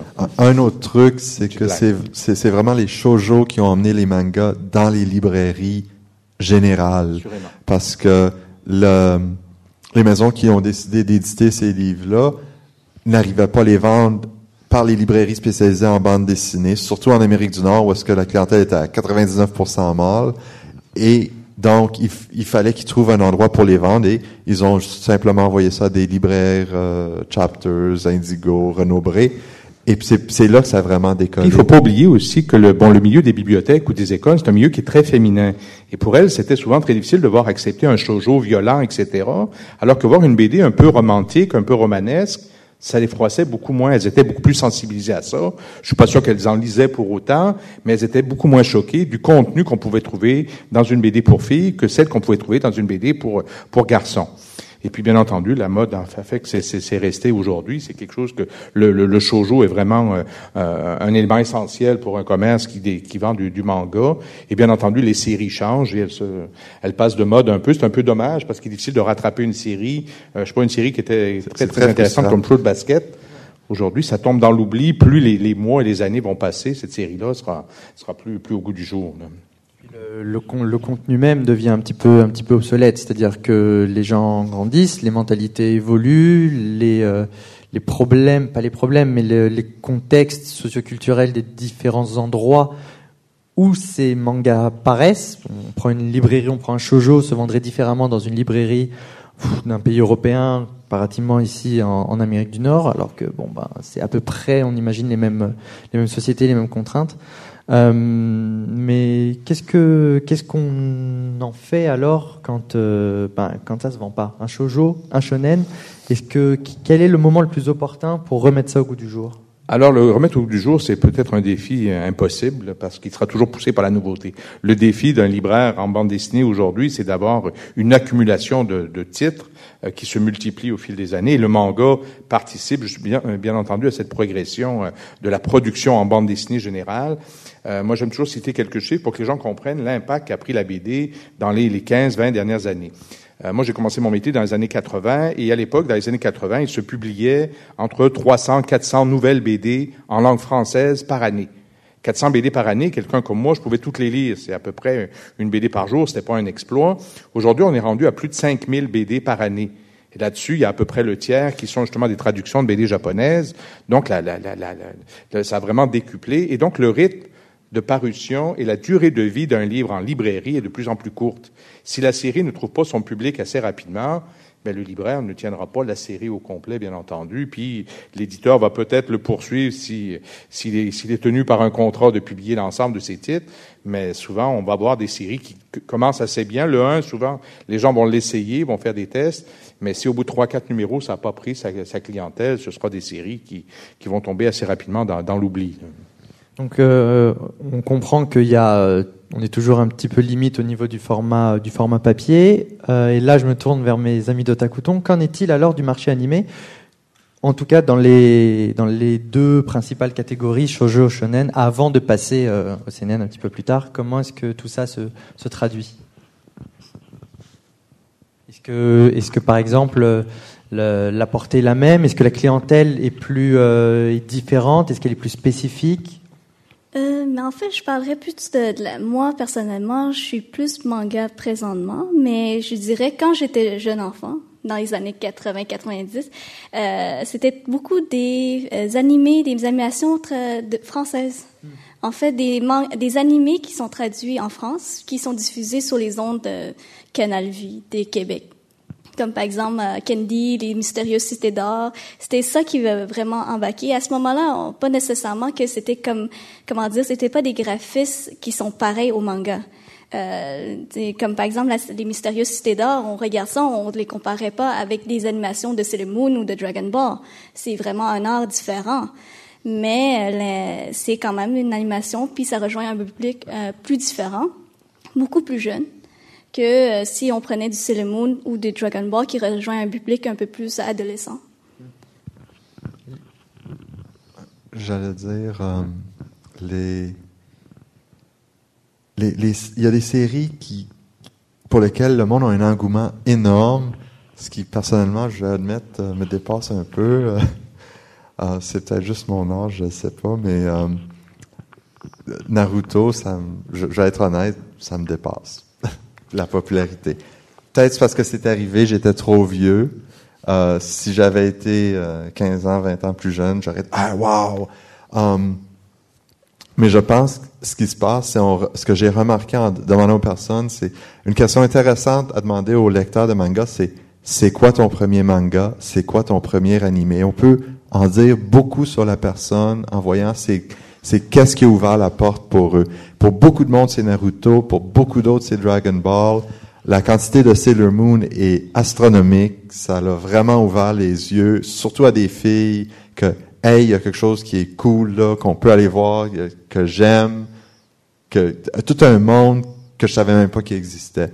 Um, alors, je, je pense que ce qui va se passer, c'est que maintenant, on commence à voir les personnes avec Death Note quand ils sont adolescents, découvrent ça parce qu'un de leurs amis qui connaît déjà le manga, l'animé, hey, il faut que tu regardes ça, c'est tellement bon, ça n'a pas de bon sens. Il va leur montrer ça.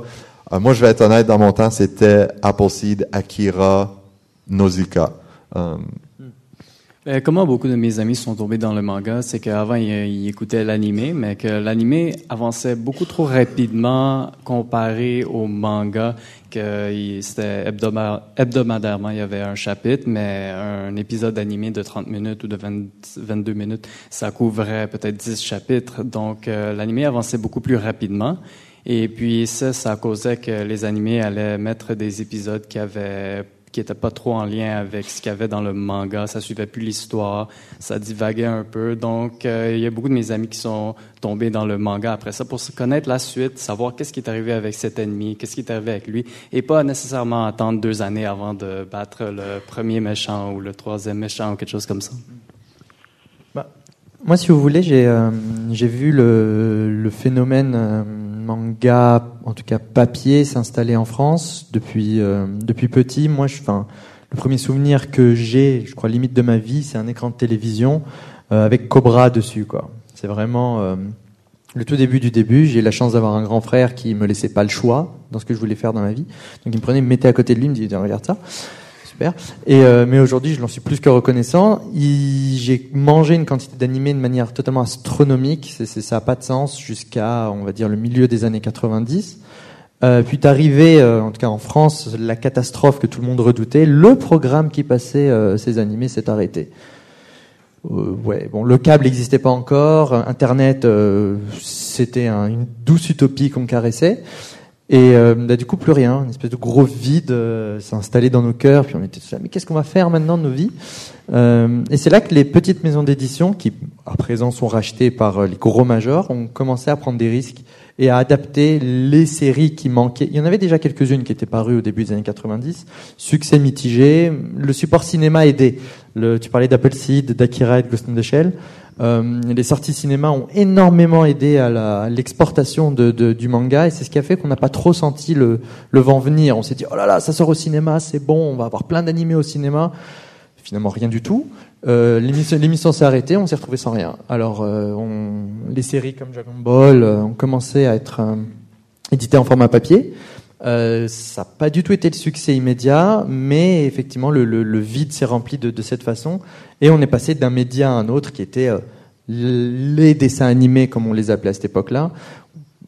Quand on a compris que c'était asiatique, on pensait que tout était chinois. Finalement, non. Euh, c'est, ouais, c'est des amalgames de gamins. Et puis euh, après, ben, on est passé sur le sur le livre. Et puis aujourd'hui, on est en train de glisser vers le numérique. Euh, le manga a cette force, je trouve, d'arriver à, en plus de passer les générations, arrive à passer les supports. Et euh, c'est ce qui fait que, ben, quand on est petit et qu'on regarde du shonen, aujourd'hui on est plus âgé, on n'embarque peut-être certainement pas dans du Naruto quand on le découvre, ce qui est tout à fait euh, plus que compréhensible. Par contre, il y a des séries et des styles de manga qui s'adressent à nous plus grands. Euh, et c'est là que je fais une transition magnifique sur le style seinen. Et, euh, et je, voilà, donc euh, si pour ceux qui connaissent pas, euh, c'est voilà un style pour pour adultes au sens euh, tant du contenu que de la forme qui est proposée. Ça va être un petit peu plus violent, ça va aller droit au but et les questions qui vont être soulevées vont entraîner beaucoup plus de discussions. Euh, le CNN est majoritairement dirigé vers les adultes de sexe masculin. Ce soir, on va englober tout ce qui est fait pour grand. Mais Jenny disait bien tout à l'heure que le josei existe aussi pour les, pour les femmes d'un âge un petit peu plus avancé. Euh, en fait, le CNN, quand je parle, c'est pas nécessairement plus de la violence. En fait, c'est plus euh, un contenu qui demande un peu plus d'une réflexion. Comme par exemple, si je peux prendre un, manga que j'ai lu récemment, c'est History. euh. C'est l'histoire euh, du. Il raconte l'histoire de vie du secrétaire d'Alexandre le Grand. Il raconte euh, comment il, euh, il, met ses stratégies pour puis comment sa vie a été avant qu'il soit le secrétaire d'Alexandre le Grand.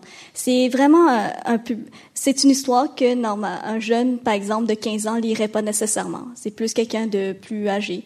Ou bien, par exemple, le, le, manga Les Gouttes de Dieu qui parle plus de vin au niveau des différents types de vin, les, les façons de décanter le vin ou quoi que ce soit, qui euh, un jeune en bas de 18 ans mais qui boit pas le vin, je pense pas que ça l'intéresserait nécessairement. Donc, euh, comme Alex et Jennifer disaient, il y a beaucoup plus d'éléments historiques et réalistes euh, dans le seinen. Par exemple, dans le manga qui s'appelle Monster, Monstre, euh, c'est l'histoire d'un chirurgien japonais en Allemagne et lui, il va sauver la vie d'un enfant qui devient un tueur en série. Puis après ça, il va savoir, il va perdre son travail à cause euh, à, cause qu'il avait sauvé la vie de l'enfant au lieu de, du maire de la ville. Et euh, tout le long, il va voyager à travers l'Allemagne dans des, euh, des, des, euh, des, lieux très, euh, très réalistes. Donc, il va voyager de ville en ville, Berlin, des villes tout à, travers ravagées par la guerre. Et on voit bien que dans ces mangas-là, il y a toute une documentation et toute une recherche qui se fait au niveau de qu'est-ce qui s'est passé en quelle année. Et, euh, vraiment, c'est vraiment poussé là. En fait, le CNN, bon, pour un, libraire comme moi de, de, de longue haleine, c'est peut-être la BD qui est plus facile de faire découvrir à quelqu'un qui lit déjà de la bande dessinée franco-belge, par exemple. Euh, quelqu'un qui a déjà lu de la BD européenne ne sera pas désemparé en lisant effectivement une série comme Monster, euh, un auteur comme Taniguchi, je reviendrai sur Taniguchi ouais. tout à l'heure, euh, qui pour moi était la porte d'entrée pour beaucoup de mes clients, pour moi et pour beaucoup de mes clients. Mais je reviendrai sur l'exemple des Gouttes de Dieu. Les Gouttes de Dieu, qui est effectivement une série avec une thématique relativement restreinte. C'est une effectivement un, un, thème sur le vin. Euh, cette BD-là est en train d'être un succès monstre au Québec. Et elle n'est pas lue par des ados de 10, 12 ou 15 ans qui viennent dévorer leur manga, mais par des madames de 50 ans, des messieurs de 40, des amateurs de vin. Mais ce qui est très intéressant d'observer, c'est que ces gens-là ont la même frénésie, la même attente envers le numéro apparaître. Et quand un chapitre se termine ou une histoire se termine, ils ont le même engouement et la même frénésie, effectivement, le terme est bon, que les adolescents avec leur Naruto ou avec leur série pour, pour eux. Donc, on crée le même phénomène de, de, de dépendance, d'avidité, de désir d'en vouloir encore plus, mais cette fois-ci, la clientèle, elle est mature, c'est une clientèle adulte. Et le sujet les séduit, et ils sont même capables, dans ce cas-ci, de le lire dans le sens japonais de lecture, ce qui est un exploit pour, pour un adulte, on va dire, de, de plus de 40 ans.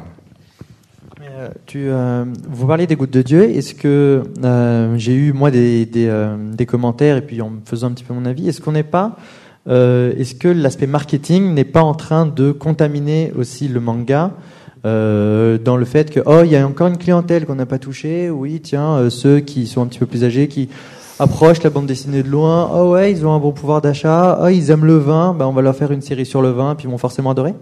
Ben en fait, oui, mais je pense que c'est un peu le juste retour des choses. On nous a vendu l'idée qu'au Japon, la BD, effectivement, touchait tous les publics, adressait à tout le monde, euh, qu'il y avait toutes sortes de sujets. Mais dans les premières traductions, on s'adressait effectivement surtout auprès des adolescents. Et ce qui déroutait, bien entendu, la clientèle adulte, mais même la clientèle adulte amateur de BD. Moi, la plupart de mes clients, quand consomment énormément de la bande dessinée, ça leur a pris beaucoup de temps avant d'accepter de pouvoir lire un manga. Et il y en a encore beaucoup qui refusent de se plonger dans un manga qui est imprimé à l'envers. Pour eux, ça les, ça les dépasse. Alors l'exception, et là je reviens sur ce héros, c'est Taniguchi. Taniguchi, qui est un auteur qui est probablement le plus européen des auteurs japonais, c'est celui qui a souvent fait lire la première BD japonaise à des adultes. Et une série comme, pas une série, parce qu'en fait, lui ne fait pas vraiment de série, mais beaucoup plus d'albums sur un, voire deux albums, euh, des fois cinq, ce qui peut être un maximum dans son cas. Donc, des courtes séries ça va s'apparenter beaucoup plus à ce que des auteurs comme Tardy, comme Bilal vont, vont nous proposer dans la BD franco-belge.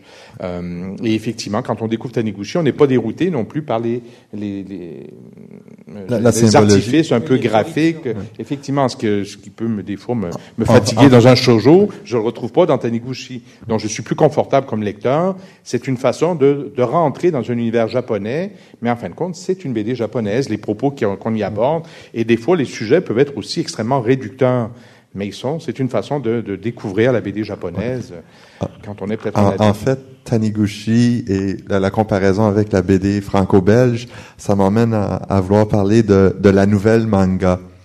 Et la nouvelle manga, c'est un mouvement, si on veut. Il y a quelqu'un qui a écrit un manifesto à propos de ça. C'est un Français qui vit au Japon, qui fait de la manga au Japon, et qui a réalisé que les créateurs indépendants de manga, les créateurs de bandes dessinées indépendants, les créateurs de, bandes, de, de comics underground en Amérique du Nord ont plus en commun, malgré les différentes, les distances géographiques entre eux, qu'avec les créateurs de commercial. Donc, euh, je pense à euh, Paul, euh, Paul à la campagne. C'est, non, c'est, euh, Michel Rabagliati. oui, c'est ça. Rabel Ghiati, euh, qui a plus en commun avec certains auteurs de manga indépendants qui, sont, qui ont tendance à être seinen ou, ou josei, ou encore là, il y a des auteurs euh, européens qui sont comme ça. Et il a, il a fait un, un truc comme ça. Il y a certains créateurs franco-belges, certains créateurs japonais ont dit oui, je suis d'accord et je fais partie de ce mouvement.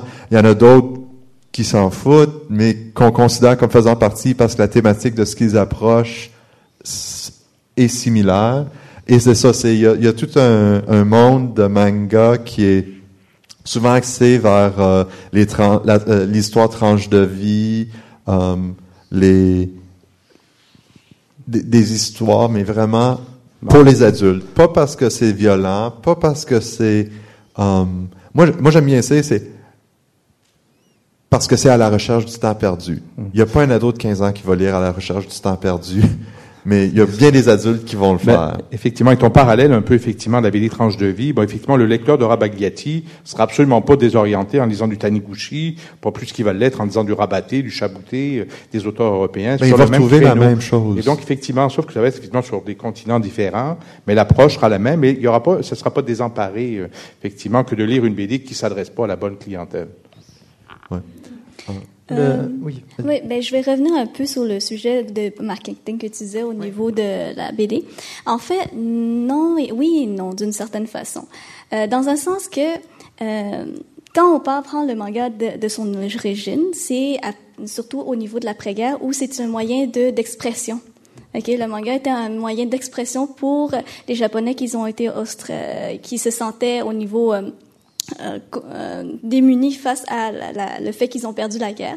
Le moyen d'expression qu'ils ont utilisé, c'était à travers le manga. À ce moment-là, le manga, il n'était pas adressé aux jeunes, mais il était adressé à un public plus euh, très large, qui euh, il dénonçait au niveau de, de plusieurs problèmes de société. Euh, par exemple, si on prend euh, une histoire ou une, le manga ou l'animation qui a été fait sur l'après-guerre, c'est le tombeau des lucioles. De- fait par les studios Ghibli de Isao Takahata. Oui.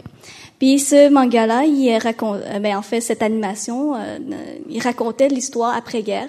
Il racontait les difficultés entre euh, les deux jeunes enfants qui, après la guerre, ils ont perdu leurs parents, euh, ou qui recherchaient leur leur la- Ah. En fait, leur, ma- leur mère, c'est ça. Ouais, ouais. En fait, c'est c'est deux jeunes enfants qui survivent un bombardement euh, américain d'une ville japonaise et qui sont essentiellement orphelins et qui essaient de survivre.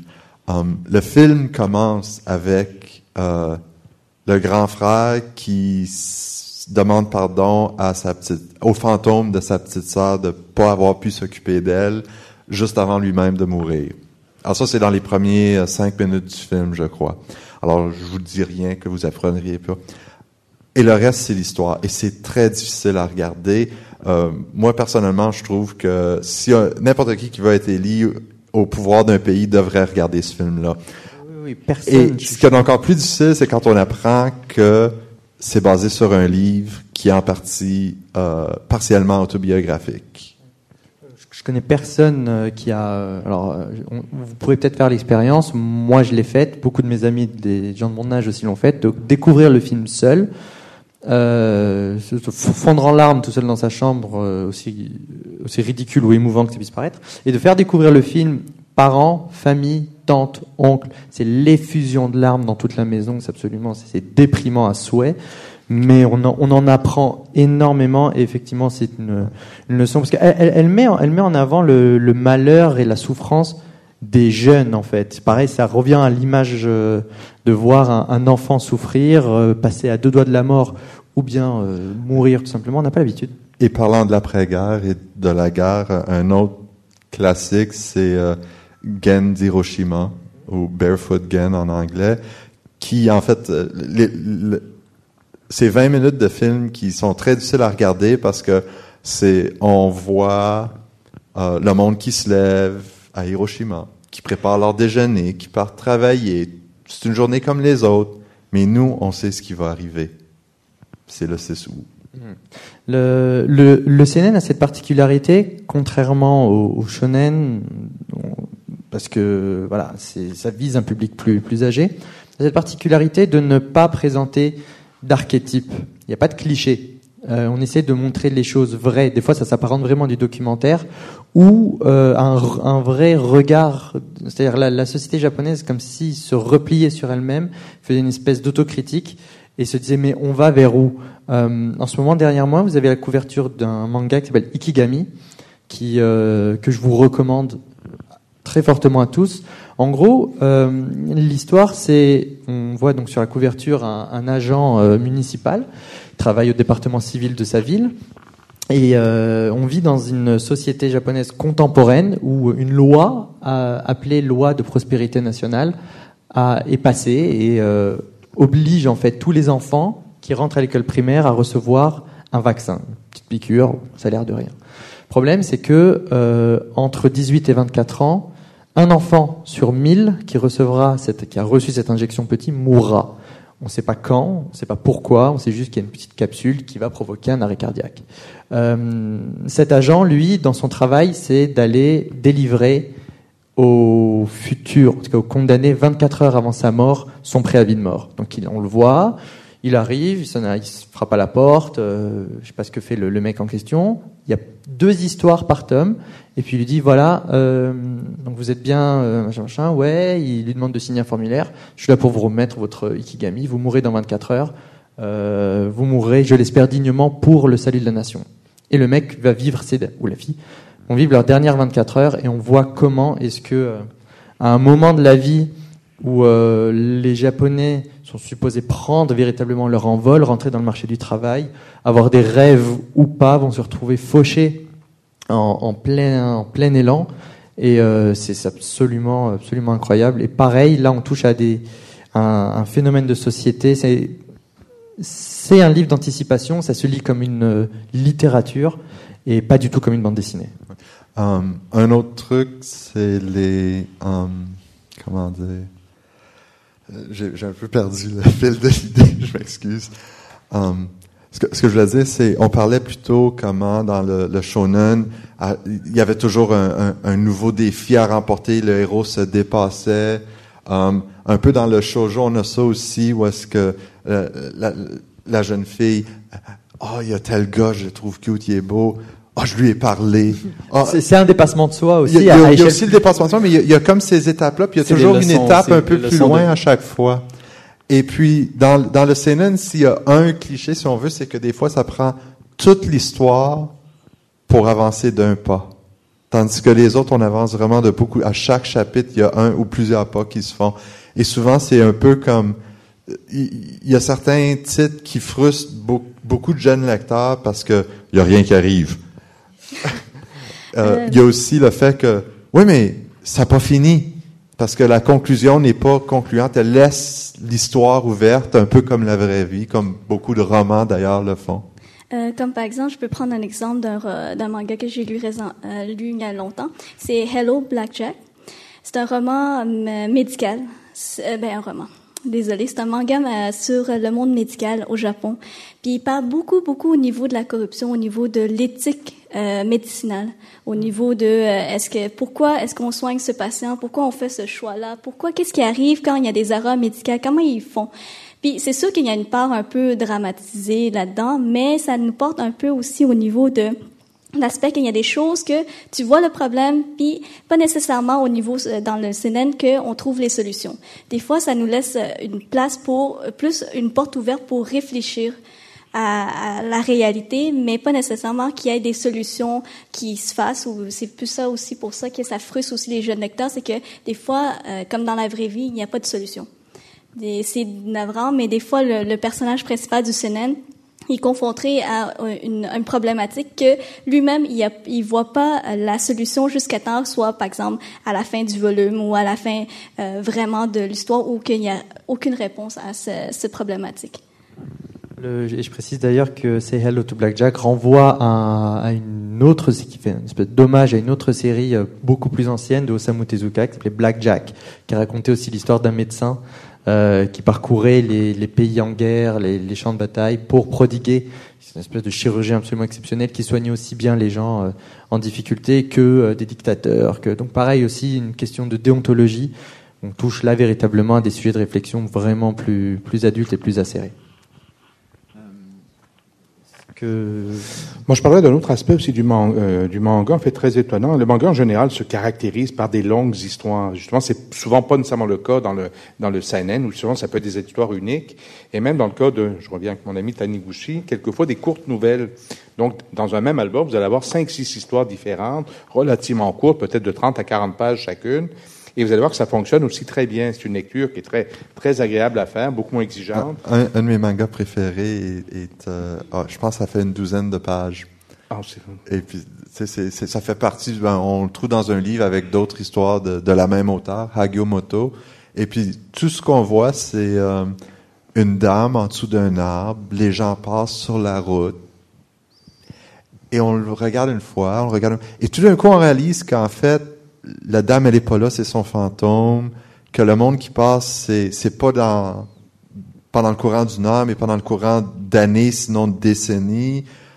on, commence à le relire et à voir ça de différentes manières. Ça pourrait être un après-midi sur le bord du chemin, mais ça pourrait être aussi toute une vie. C'est, c'est le genre de choses que, que le CNN voit très bien, c'est la nouvelle qu'on qu'on voit pas dans les autres. Euh, c'est vrai que la ouais. nouvelle, ça peut être une façon aussi d'apprivoiser le manga. Quand on en lit pas, mais peut-être de rentrer dans une série qui a 50 volumes, je comprends que ça peut être un peu effrayant, mais rentrer dans une nouvelle, puis moi je, je pense à, à, un ouvrage que j'aime beaucoup, s'appelle L'Orme du Caucase de Taniguchi. Vous avez une dizaine d'histoires, puis là-dedans vous avez entre autres des histoires très différentes. Ce sont des tranches de vie. Donc, si vous aimez quelque chose comme Rabagliati, vous allez adorer ça. Euh, vous avez entre autres une histoire de deux personnes âgées euh, qui sont désolées parce qu'on va devoir abattre devant chez eux un orme, un orme qui est là, un arbre qui est gigantesque. Et pour eux, ben, c'est une partie de leur retraite qui s'en va. C'est un, un, ami commun depuis longtemps. L'histoire d'après, vous allez voir euh, une petite fille d'une dizaine d'années qui refuse de faire des manèges alors qu'elle est avec ses, ses parents et on ne sait pas pourquoi et on va découvrir pourquoi. Donc, ce sont des petites tranches de vie, des courtes histoires et c'est extrêmement efficace. Et la particularité, encore une fois, c'est de la BD japonaise. Vous allez vous plonger dans un quotidien qui n'est pas celui d'un Nord-Américain et vous allez être attendri par toutes les histoires de cet auteur-là. Alors, c'est un registre différent et c'est certainement une façon d'apprivoiser tranquillement la lecture d'un manga. Ouais, en effet. Et c'est rare de trouver le format court en BD. On en trouve un peu, mais c'est vraiment exceptionnel. Je sais qu'il y a un livre de Anki Bilal qui sont des, des, des, des courtes œuvres qu'il a, qu'il a faites. Ah, Möbius va sortir un livre ou deux avec euh, cinq, six histoires dedans, mais c'est vraiment exceptionnel. On voit rarement ça. Euh, le modèle de publication, parce qu'il faut se dire, c'est peut-être pas parce qu'il n'y en a pas qui s'écrivent, mais c'est parce qu'il n'y en a pas qui se publient. Euh, c'est comme tout d'ailleurs. Euh, le, le, le, la maison d'édition nord-américaine qui publie des BD de super-héros, elle veut ses 24 pages à tous les mois, c'est comme ça que ça marche. Il faut que l'histoire rentre dans le 24 pages. Ça finit là. Euh, la maison d'édition euh, franco-belge, c'est euh, 64 pages, couverture rigide en couleur. Oh, mais ça, c'est de moins en moins vrai. C'est moins en moins vrai, mais il y a quand même, il y a une grosse force sur ce que la maison d'édition va accepter. C'est vrai qu'il y a beaucoup plus de flexibilité maintenant. Euh, et puis il y a toujours eu des exceptions. Je parle, je, je, pense à la balade de la mer salée, qui était comme le premier roman fleuve de la BD euh, française c'était quand même dans le temps, c'était wow, c'est 160 pages euh, ou quelque chose comme ça, c'était wow.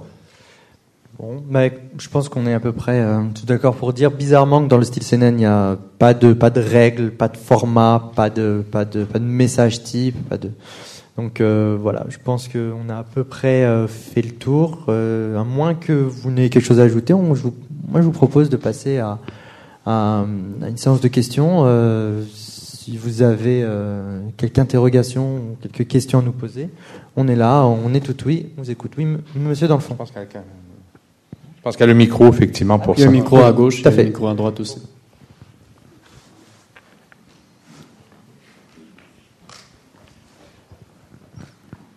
Euh, bonsoir.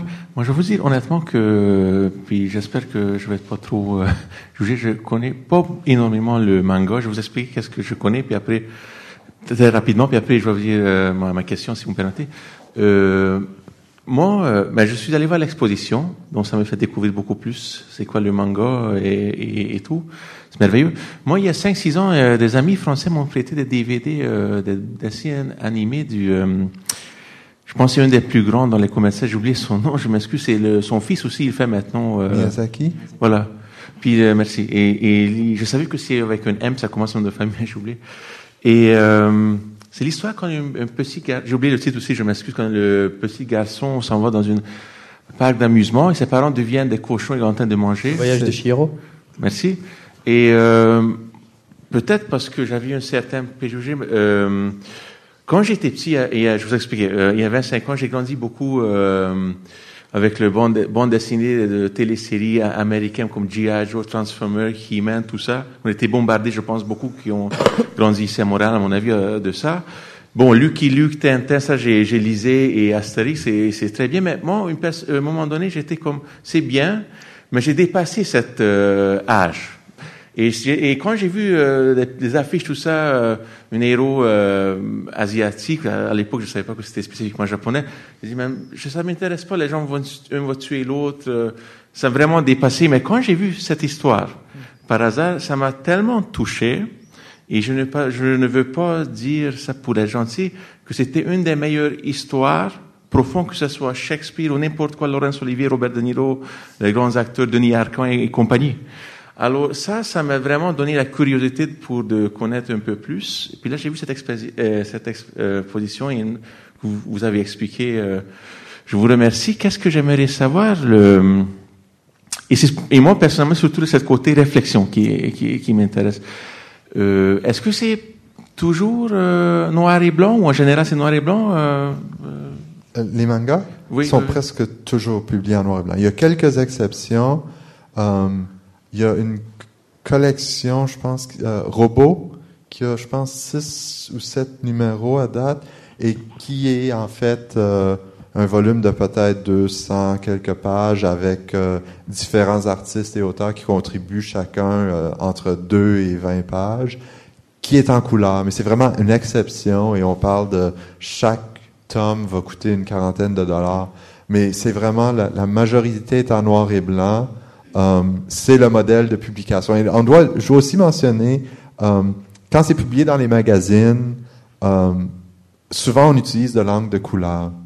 Alors, on va avoir euh, des pages qui sont toutes imprimées en vert foncé pour une histoire. L'histoire suivante va être imprimée en rouge ou en brun ou en... Ils vont aussi utiliser du noir, mais le papier couleur n'étant pas là, c'est mais c'est monochrome. Alors où nous on voit du noir et du blanc, les autres ils voient du brun et du blanc. Mais c'est vraiment le à cause du modèle de publication est-ce qu'on publie un, truc qui a des centaines de pages à tous les semaines, les auteurs n'ont pas le temps de, de faire la couleur, il n'y a pas le budget de toute façon pour l'imprimer, c'est du noir et blanc. Ben en fait, euh, généralement c'est du noir et blanc, mais pour les séries populaires, des fois ils vont faire un spécial pour une page en couleur. Une dernière page. Il y a euh, aussi autre chose. Le, le, le manga est, le manga est né de, de, de l'héritage d'anciennes estampes japonaises de Dokuzai qui elle était plutôt très colorée. Je ne sais pas si vous avez le, en tête la vision de la vague qui se, qui se retourne, l'écume devant le mont Fujiyama. Euh, donc là, on, on est dans, de, dans toujours très très pastel, très la naissance du manga. Manga signifie image dérisoire en japonais. On est là pour euh, pour rompre avec les codes. On est là pour aller euh, au plus simple et faire passer un message extrêmement euh, fort avec des codes extrêmement légers. Et alléger les codes passe aussi par le dépouillement de la couleur. Merci. Et juste deux petites questions encore.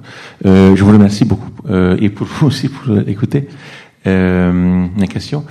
Est-ce que euh, vous avez dit qu'il y a un Français qui habite au Japon qui fait du manga Je me demande est-ce que d'autres cultures sont inspirées? Par exemple, Walt Disney, quand on pense à Walt Disney, euh, j'ai il y avait une exposition, je ne sais pas si vous vous souvenez, il y a à peu près deux trois ans, au musée des Beaux Arts sur. Euh, oui. Bon, je suis allé voir. Moi, je suis d'origine hongroise. J'étais au Japon aussi. Je visitais Tokyo et euh, Yokohama avant.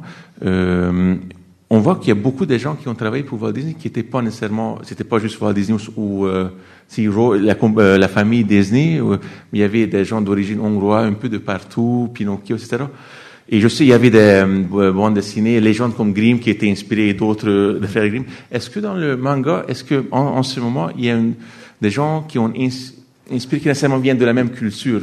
C'est-à-dire que, par exemple, quelqu'un peut faire du flamenco maintenant ou de, parallèlement, ou de toutes sortes de musiques qui n'ont pas nécessairement vient juste de. Euh, vous comprenez mon, ma question Premièrement, c'est les immigrants au Japon sont très rares. Oui, ça je sais. Oui, ah, donc, il y a vraiment pas beaucoup de personnes qui viennent de l'extérieur du Japon qui œuvrent au Japon. Ceci dit, une des choses qu'on voit avec le manga, c'est la, les Japonais n'ont aucune crainte à emprunter les idées, les mythologies de partout. Euh, plutôt, Jennifer mentionnait euh, History qui raconte l'histoire c'est la Grèce entière et la Macédoine. Euh, moi, un des titres que je lis en ce moment que j'aime bien, c'est euh, Vinland Saga, qui se passe au temps des Vikings, le, Vinland et tout. Dans une des séries animées, ils en ont fait un manga aussi qui s'appelle Evangelion, Neon Genesis Evangelion. Il y a une grosse imagerie chrétienne. Euh, qui est vraiment différent parce que pour eux c'est différent. Il y, a, il y, a, toute une histoire en arrière de la chrétienté au Japon, mais c'est vraiment quelque chose quand même pour eux exotique. Un peu comme ici souvent dans les films, on va dire oui, il est allé voir un mystique au Tibet pour apprendre un art martial du secret.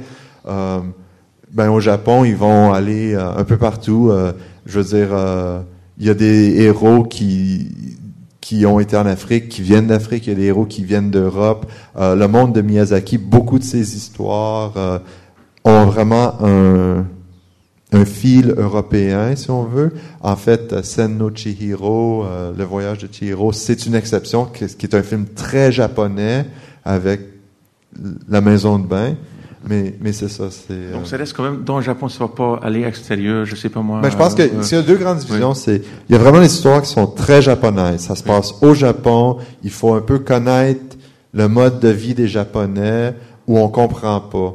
Euh, on comprend pas, par exemple, euh, euh, dans, il y a un film animé qui raconte, en fait, c'est un film seinen, si on veut. C'est, c'est, c'est une jeune femme qui va à la campagne pendant quelques semaines, qui remet un peu sa vie en question. Et on voit des souvenirs de son enfance. Et on comprend pas à un moment donné pourquoi elle se fait disputer très sévèrement parce qu'elle est sortie dehors nu-pied. Hmm. c'est quoi? Elle est sortie nu-pied, puis... Mais c'est parce qu'au Japon, on enlève les souliers en rentrant à la maison. Si on a été nu-pied à l'extérieur, on peut pas enlever les pieds. hein? Et il faut rentrer. On ne fait pas ça. On rentre pas avec les souliers justement parce qu'il faut pas salir l'intérieur de la maison. Donc, on ne peut pas marcher nu pied dehors. C'est vraiment culturellement faut être au courant pour comprendre. Euh, moi, j'allais compléter un peu votre question sur des auteurs euh, autres que japonais qui produiraient au Japon. Il y a eu vers la fin des années 90 euh, l'éditeur Casterman, donc un éditeur belge, qui s'était associé avec Kodansha, un gros éditeur japonais, pour envoyer quelques auteurs européens faire du manga là-bas. Et parmi ceux-là, il y avait des auteurs comme Baudouin, Baru, euh, Boilet qui est allé là-dedans, j'en oublie, il y en avait 4-5.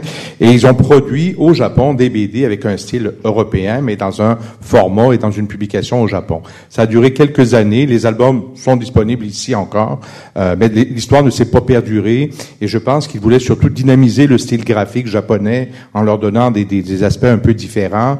Mais je pense que le public japonais n'a pas accroché. L'expérience a duré peut-être 3-4 ans maximum. Et, et d'ailleurs, ça s'est vu aussi sur le marché de l'animé. Euh, certaines séries, peut-être que vous connaissez, comme euh, euh, on parlait des Mystérieuses Cités d'Or, on parlait de, je vous parlais de Ulysse 31 aussi, une série euh, produite et réalisée par Jean Chalopin, qui est parue au milieu des années 80. On voit tout simplement que le seul dessinateur euh, que le dessinateur n'a dessiné, qui est français, a dessiné le personnage principal, Ulysse, son fils Télémaque, Nono le robot, que tout le reste est fait par euh, les Japonais. Donc euh, il y a une, effectivement une production euh, commune qui s'est faite, mais qui euh, qui n'a effectivement pas perduré.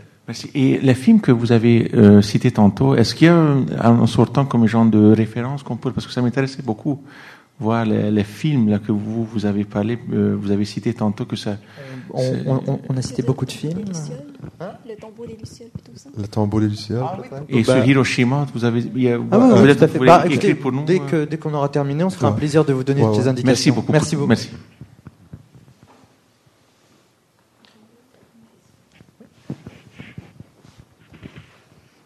Ben, moi, je connais pas beaucoup des, mangas. Je viens de connaître ici avec l'exposition. Je vous remercie de la présentation.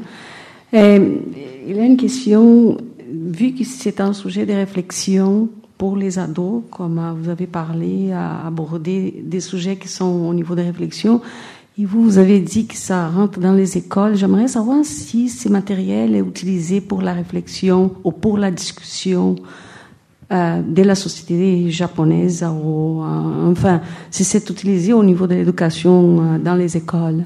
Dans les écoles, c'est assez surprenant parce que c'est relativement nouveau que la BD japonaise rentre dans les écoles. Euh, comme dit, donc au début, il y en avait en librairie de la BD japonaise, mais ça a pris beaucoup de temps avant que des bibliothèques, des bibliothèques municipales, commencent à en rentrer.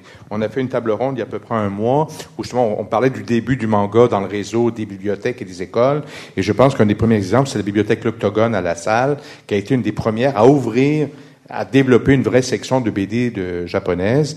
Là, aujourd'hui, on voit de plus en plus d'écoles, notamment secondaires, qui tiennent des sections de BD de, de plus en plus. Par contre, j'ai pas encore d'exemple de, de travail de professeurs qui auraient commencé à travailler avec des projets de, de bande dessinée japonaise. Le- Ils le- le font déjà pas beaucoup avec la BD en général. Ça commence à se faire avec la BD de plus en plus, mais j'ai pas d'exemple précis où une école aurait travaillé sur, sur un titre en particulier d'un auteur quelconque. Ben, en fait, pour la, la bande dessinée, déjà en partant, c'est un obstacle parce que euh, juste prendre la bande dessinée en général, euh, il y a la préjugé est-ce que la bande dessinée est assez sérieux comparé à la littérature? Euh, Je pense que récemment, ils ont commencé avec la BD euh, québécoise Paul à Québec. Oui, entre autres. C'est ça, entre autres. Mais ça a été beaucoup de résistance, puis c'est pas uniformisé dans tous les écoles non plus.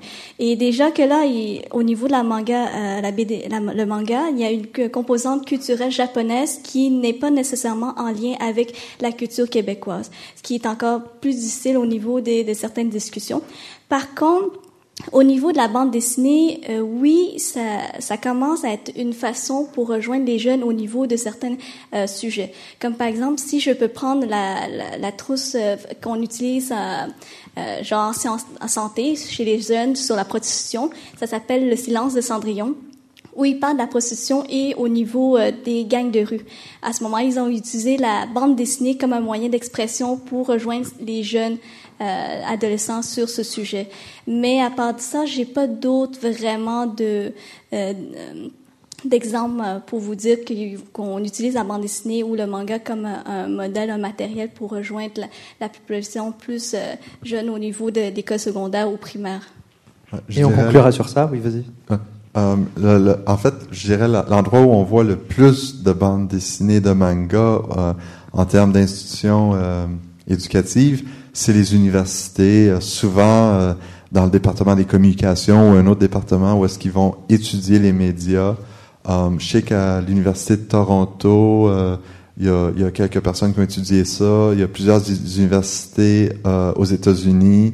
Euh, si on regarde un peu les livres qui ont été écrits à propos du manga et de l'animé, souvent on va voir que les auteurs sont professeurs euh, à une université ou une autre. Certains sont professeurs en culture asiatique et arrivent du côté culture asiatique à la culture moderne et au manga. D'autres, c'est ça va dans l'autre sens. Ils viennent, euh, ils ont un- un- ils viennent des, des- des- de la culture médiatique, donc euh, histoire du cinéma et tout ça. Ils s'en viennent à l'animé, au manga.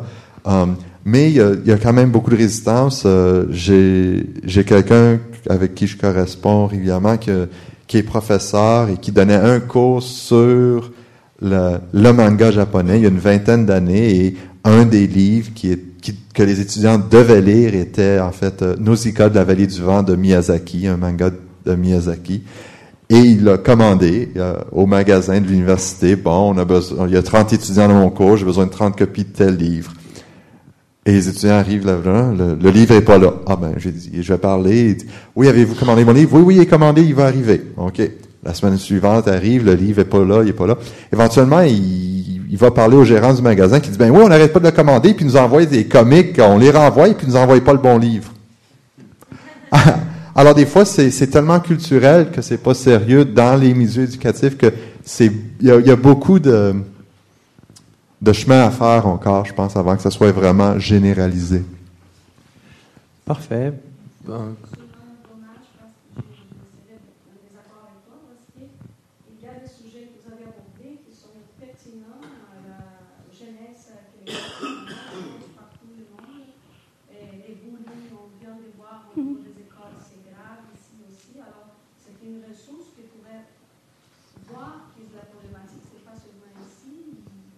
Je comprends.